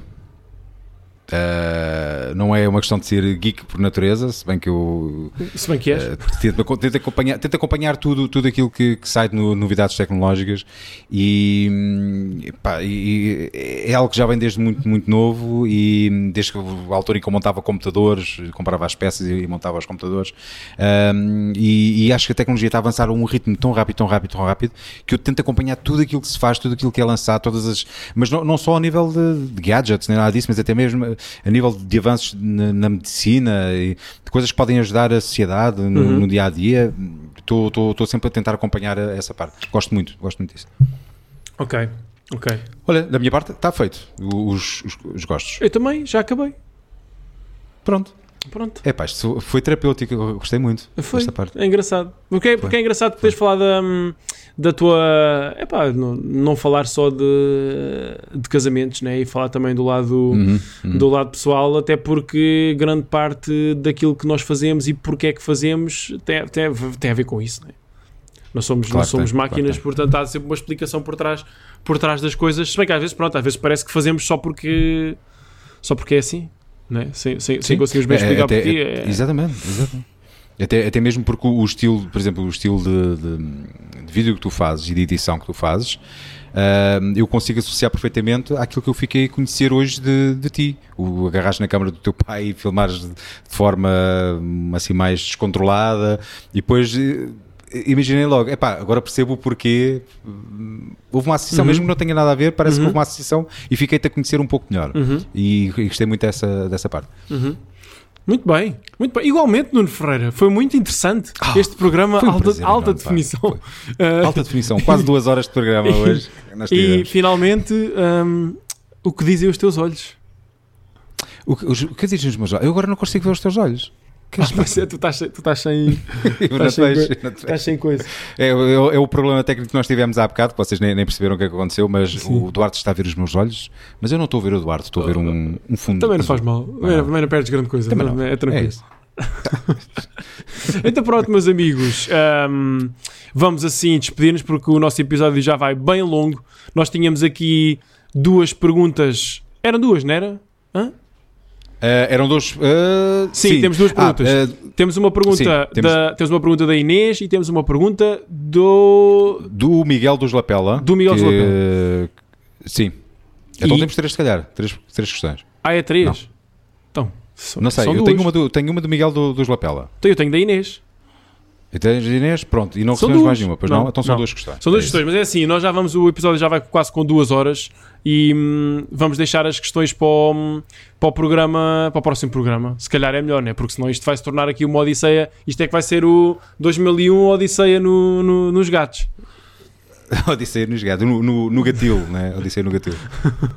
Por isso vamos deixar essas duas perguntas para, a próxima, para o próximo episódio e esperemos que os nossos ouvintes não fiquem eh, chateados. Ah, mas acho que, que vai dar muito espaço para, para discussão o próximo episódio e até a pergunta do Miguel se calhar vai dar o tema, vai dar o, o tema do É próximo isso, se calhar episódio. vamos aproveitar. Sim, sim. Ahm, Até porque é um tema que, que já, já estamos para falar há algum tempo e merece também alguma reflexão. Ah, também acho que é um tema um bocado pessoal, tem- é, é profissional, mas tem- também é um bocado pessoal porque tem a ver com a forma como nós lidamos com, com, com certas situações. Mas ah, depois na próxima semana vocês vão ver. é. muito bem. Então pronto, vamos despedir-nos assim, não é? Com muita amizade. Vamos a isso, sim. Uh, muito, intro- muito introspectivos em relação a tudo aquilo que tivemos aqui a, a falar e a, a meter o nosso coração um, uh, na Uhum. mesa, o nosso coração nos ouvidos dos nossos ouvintes. coração dos ouvidos. Olha, mas eu, eu digo-te, eu- foi, foi um episódio de coração cheio. Eu gostei muito. Gostei mesmo. Também gostei muito. Um, Todo, todo coração cheio. Vamos despedir-nos assim, mandem-nos mensagens uh, para o Instagram, para onde quiserem, a Uhum. fazer perguntas, a fazer comentários, a dar ideias para temas, o que quiserem ouvir.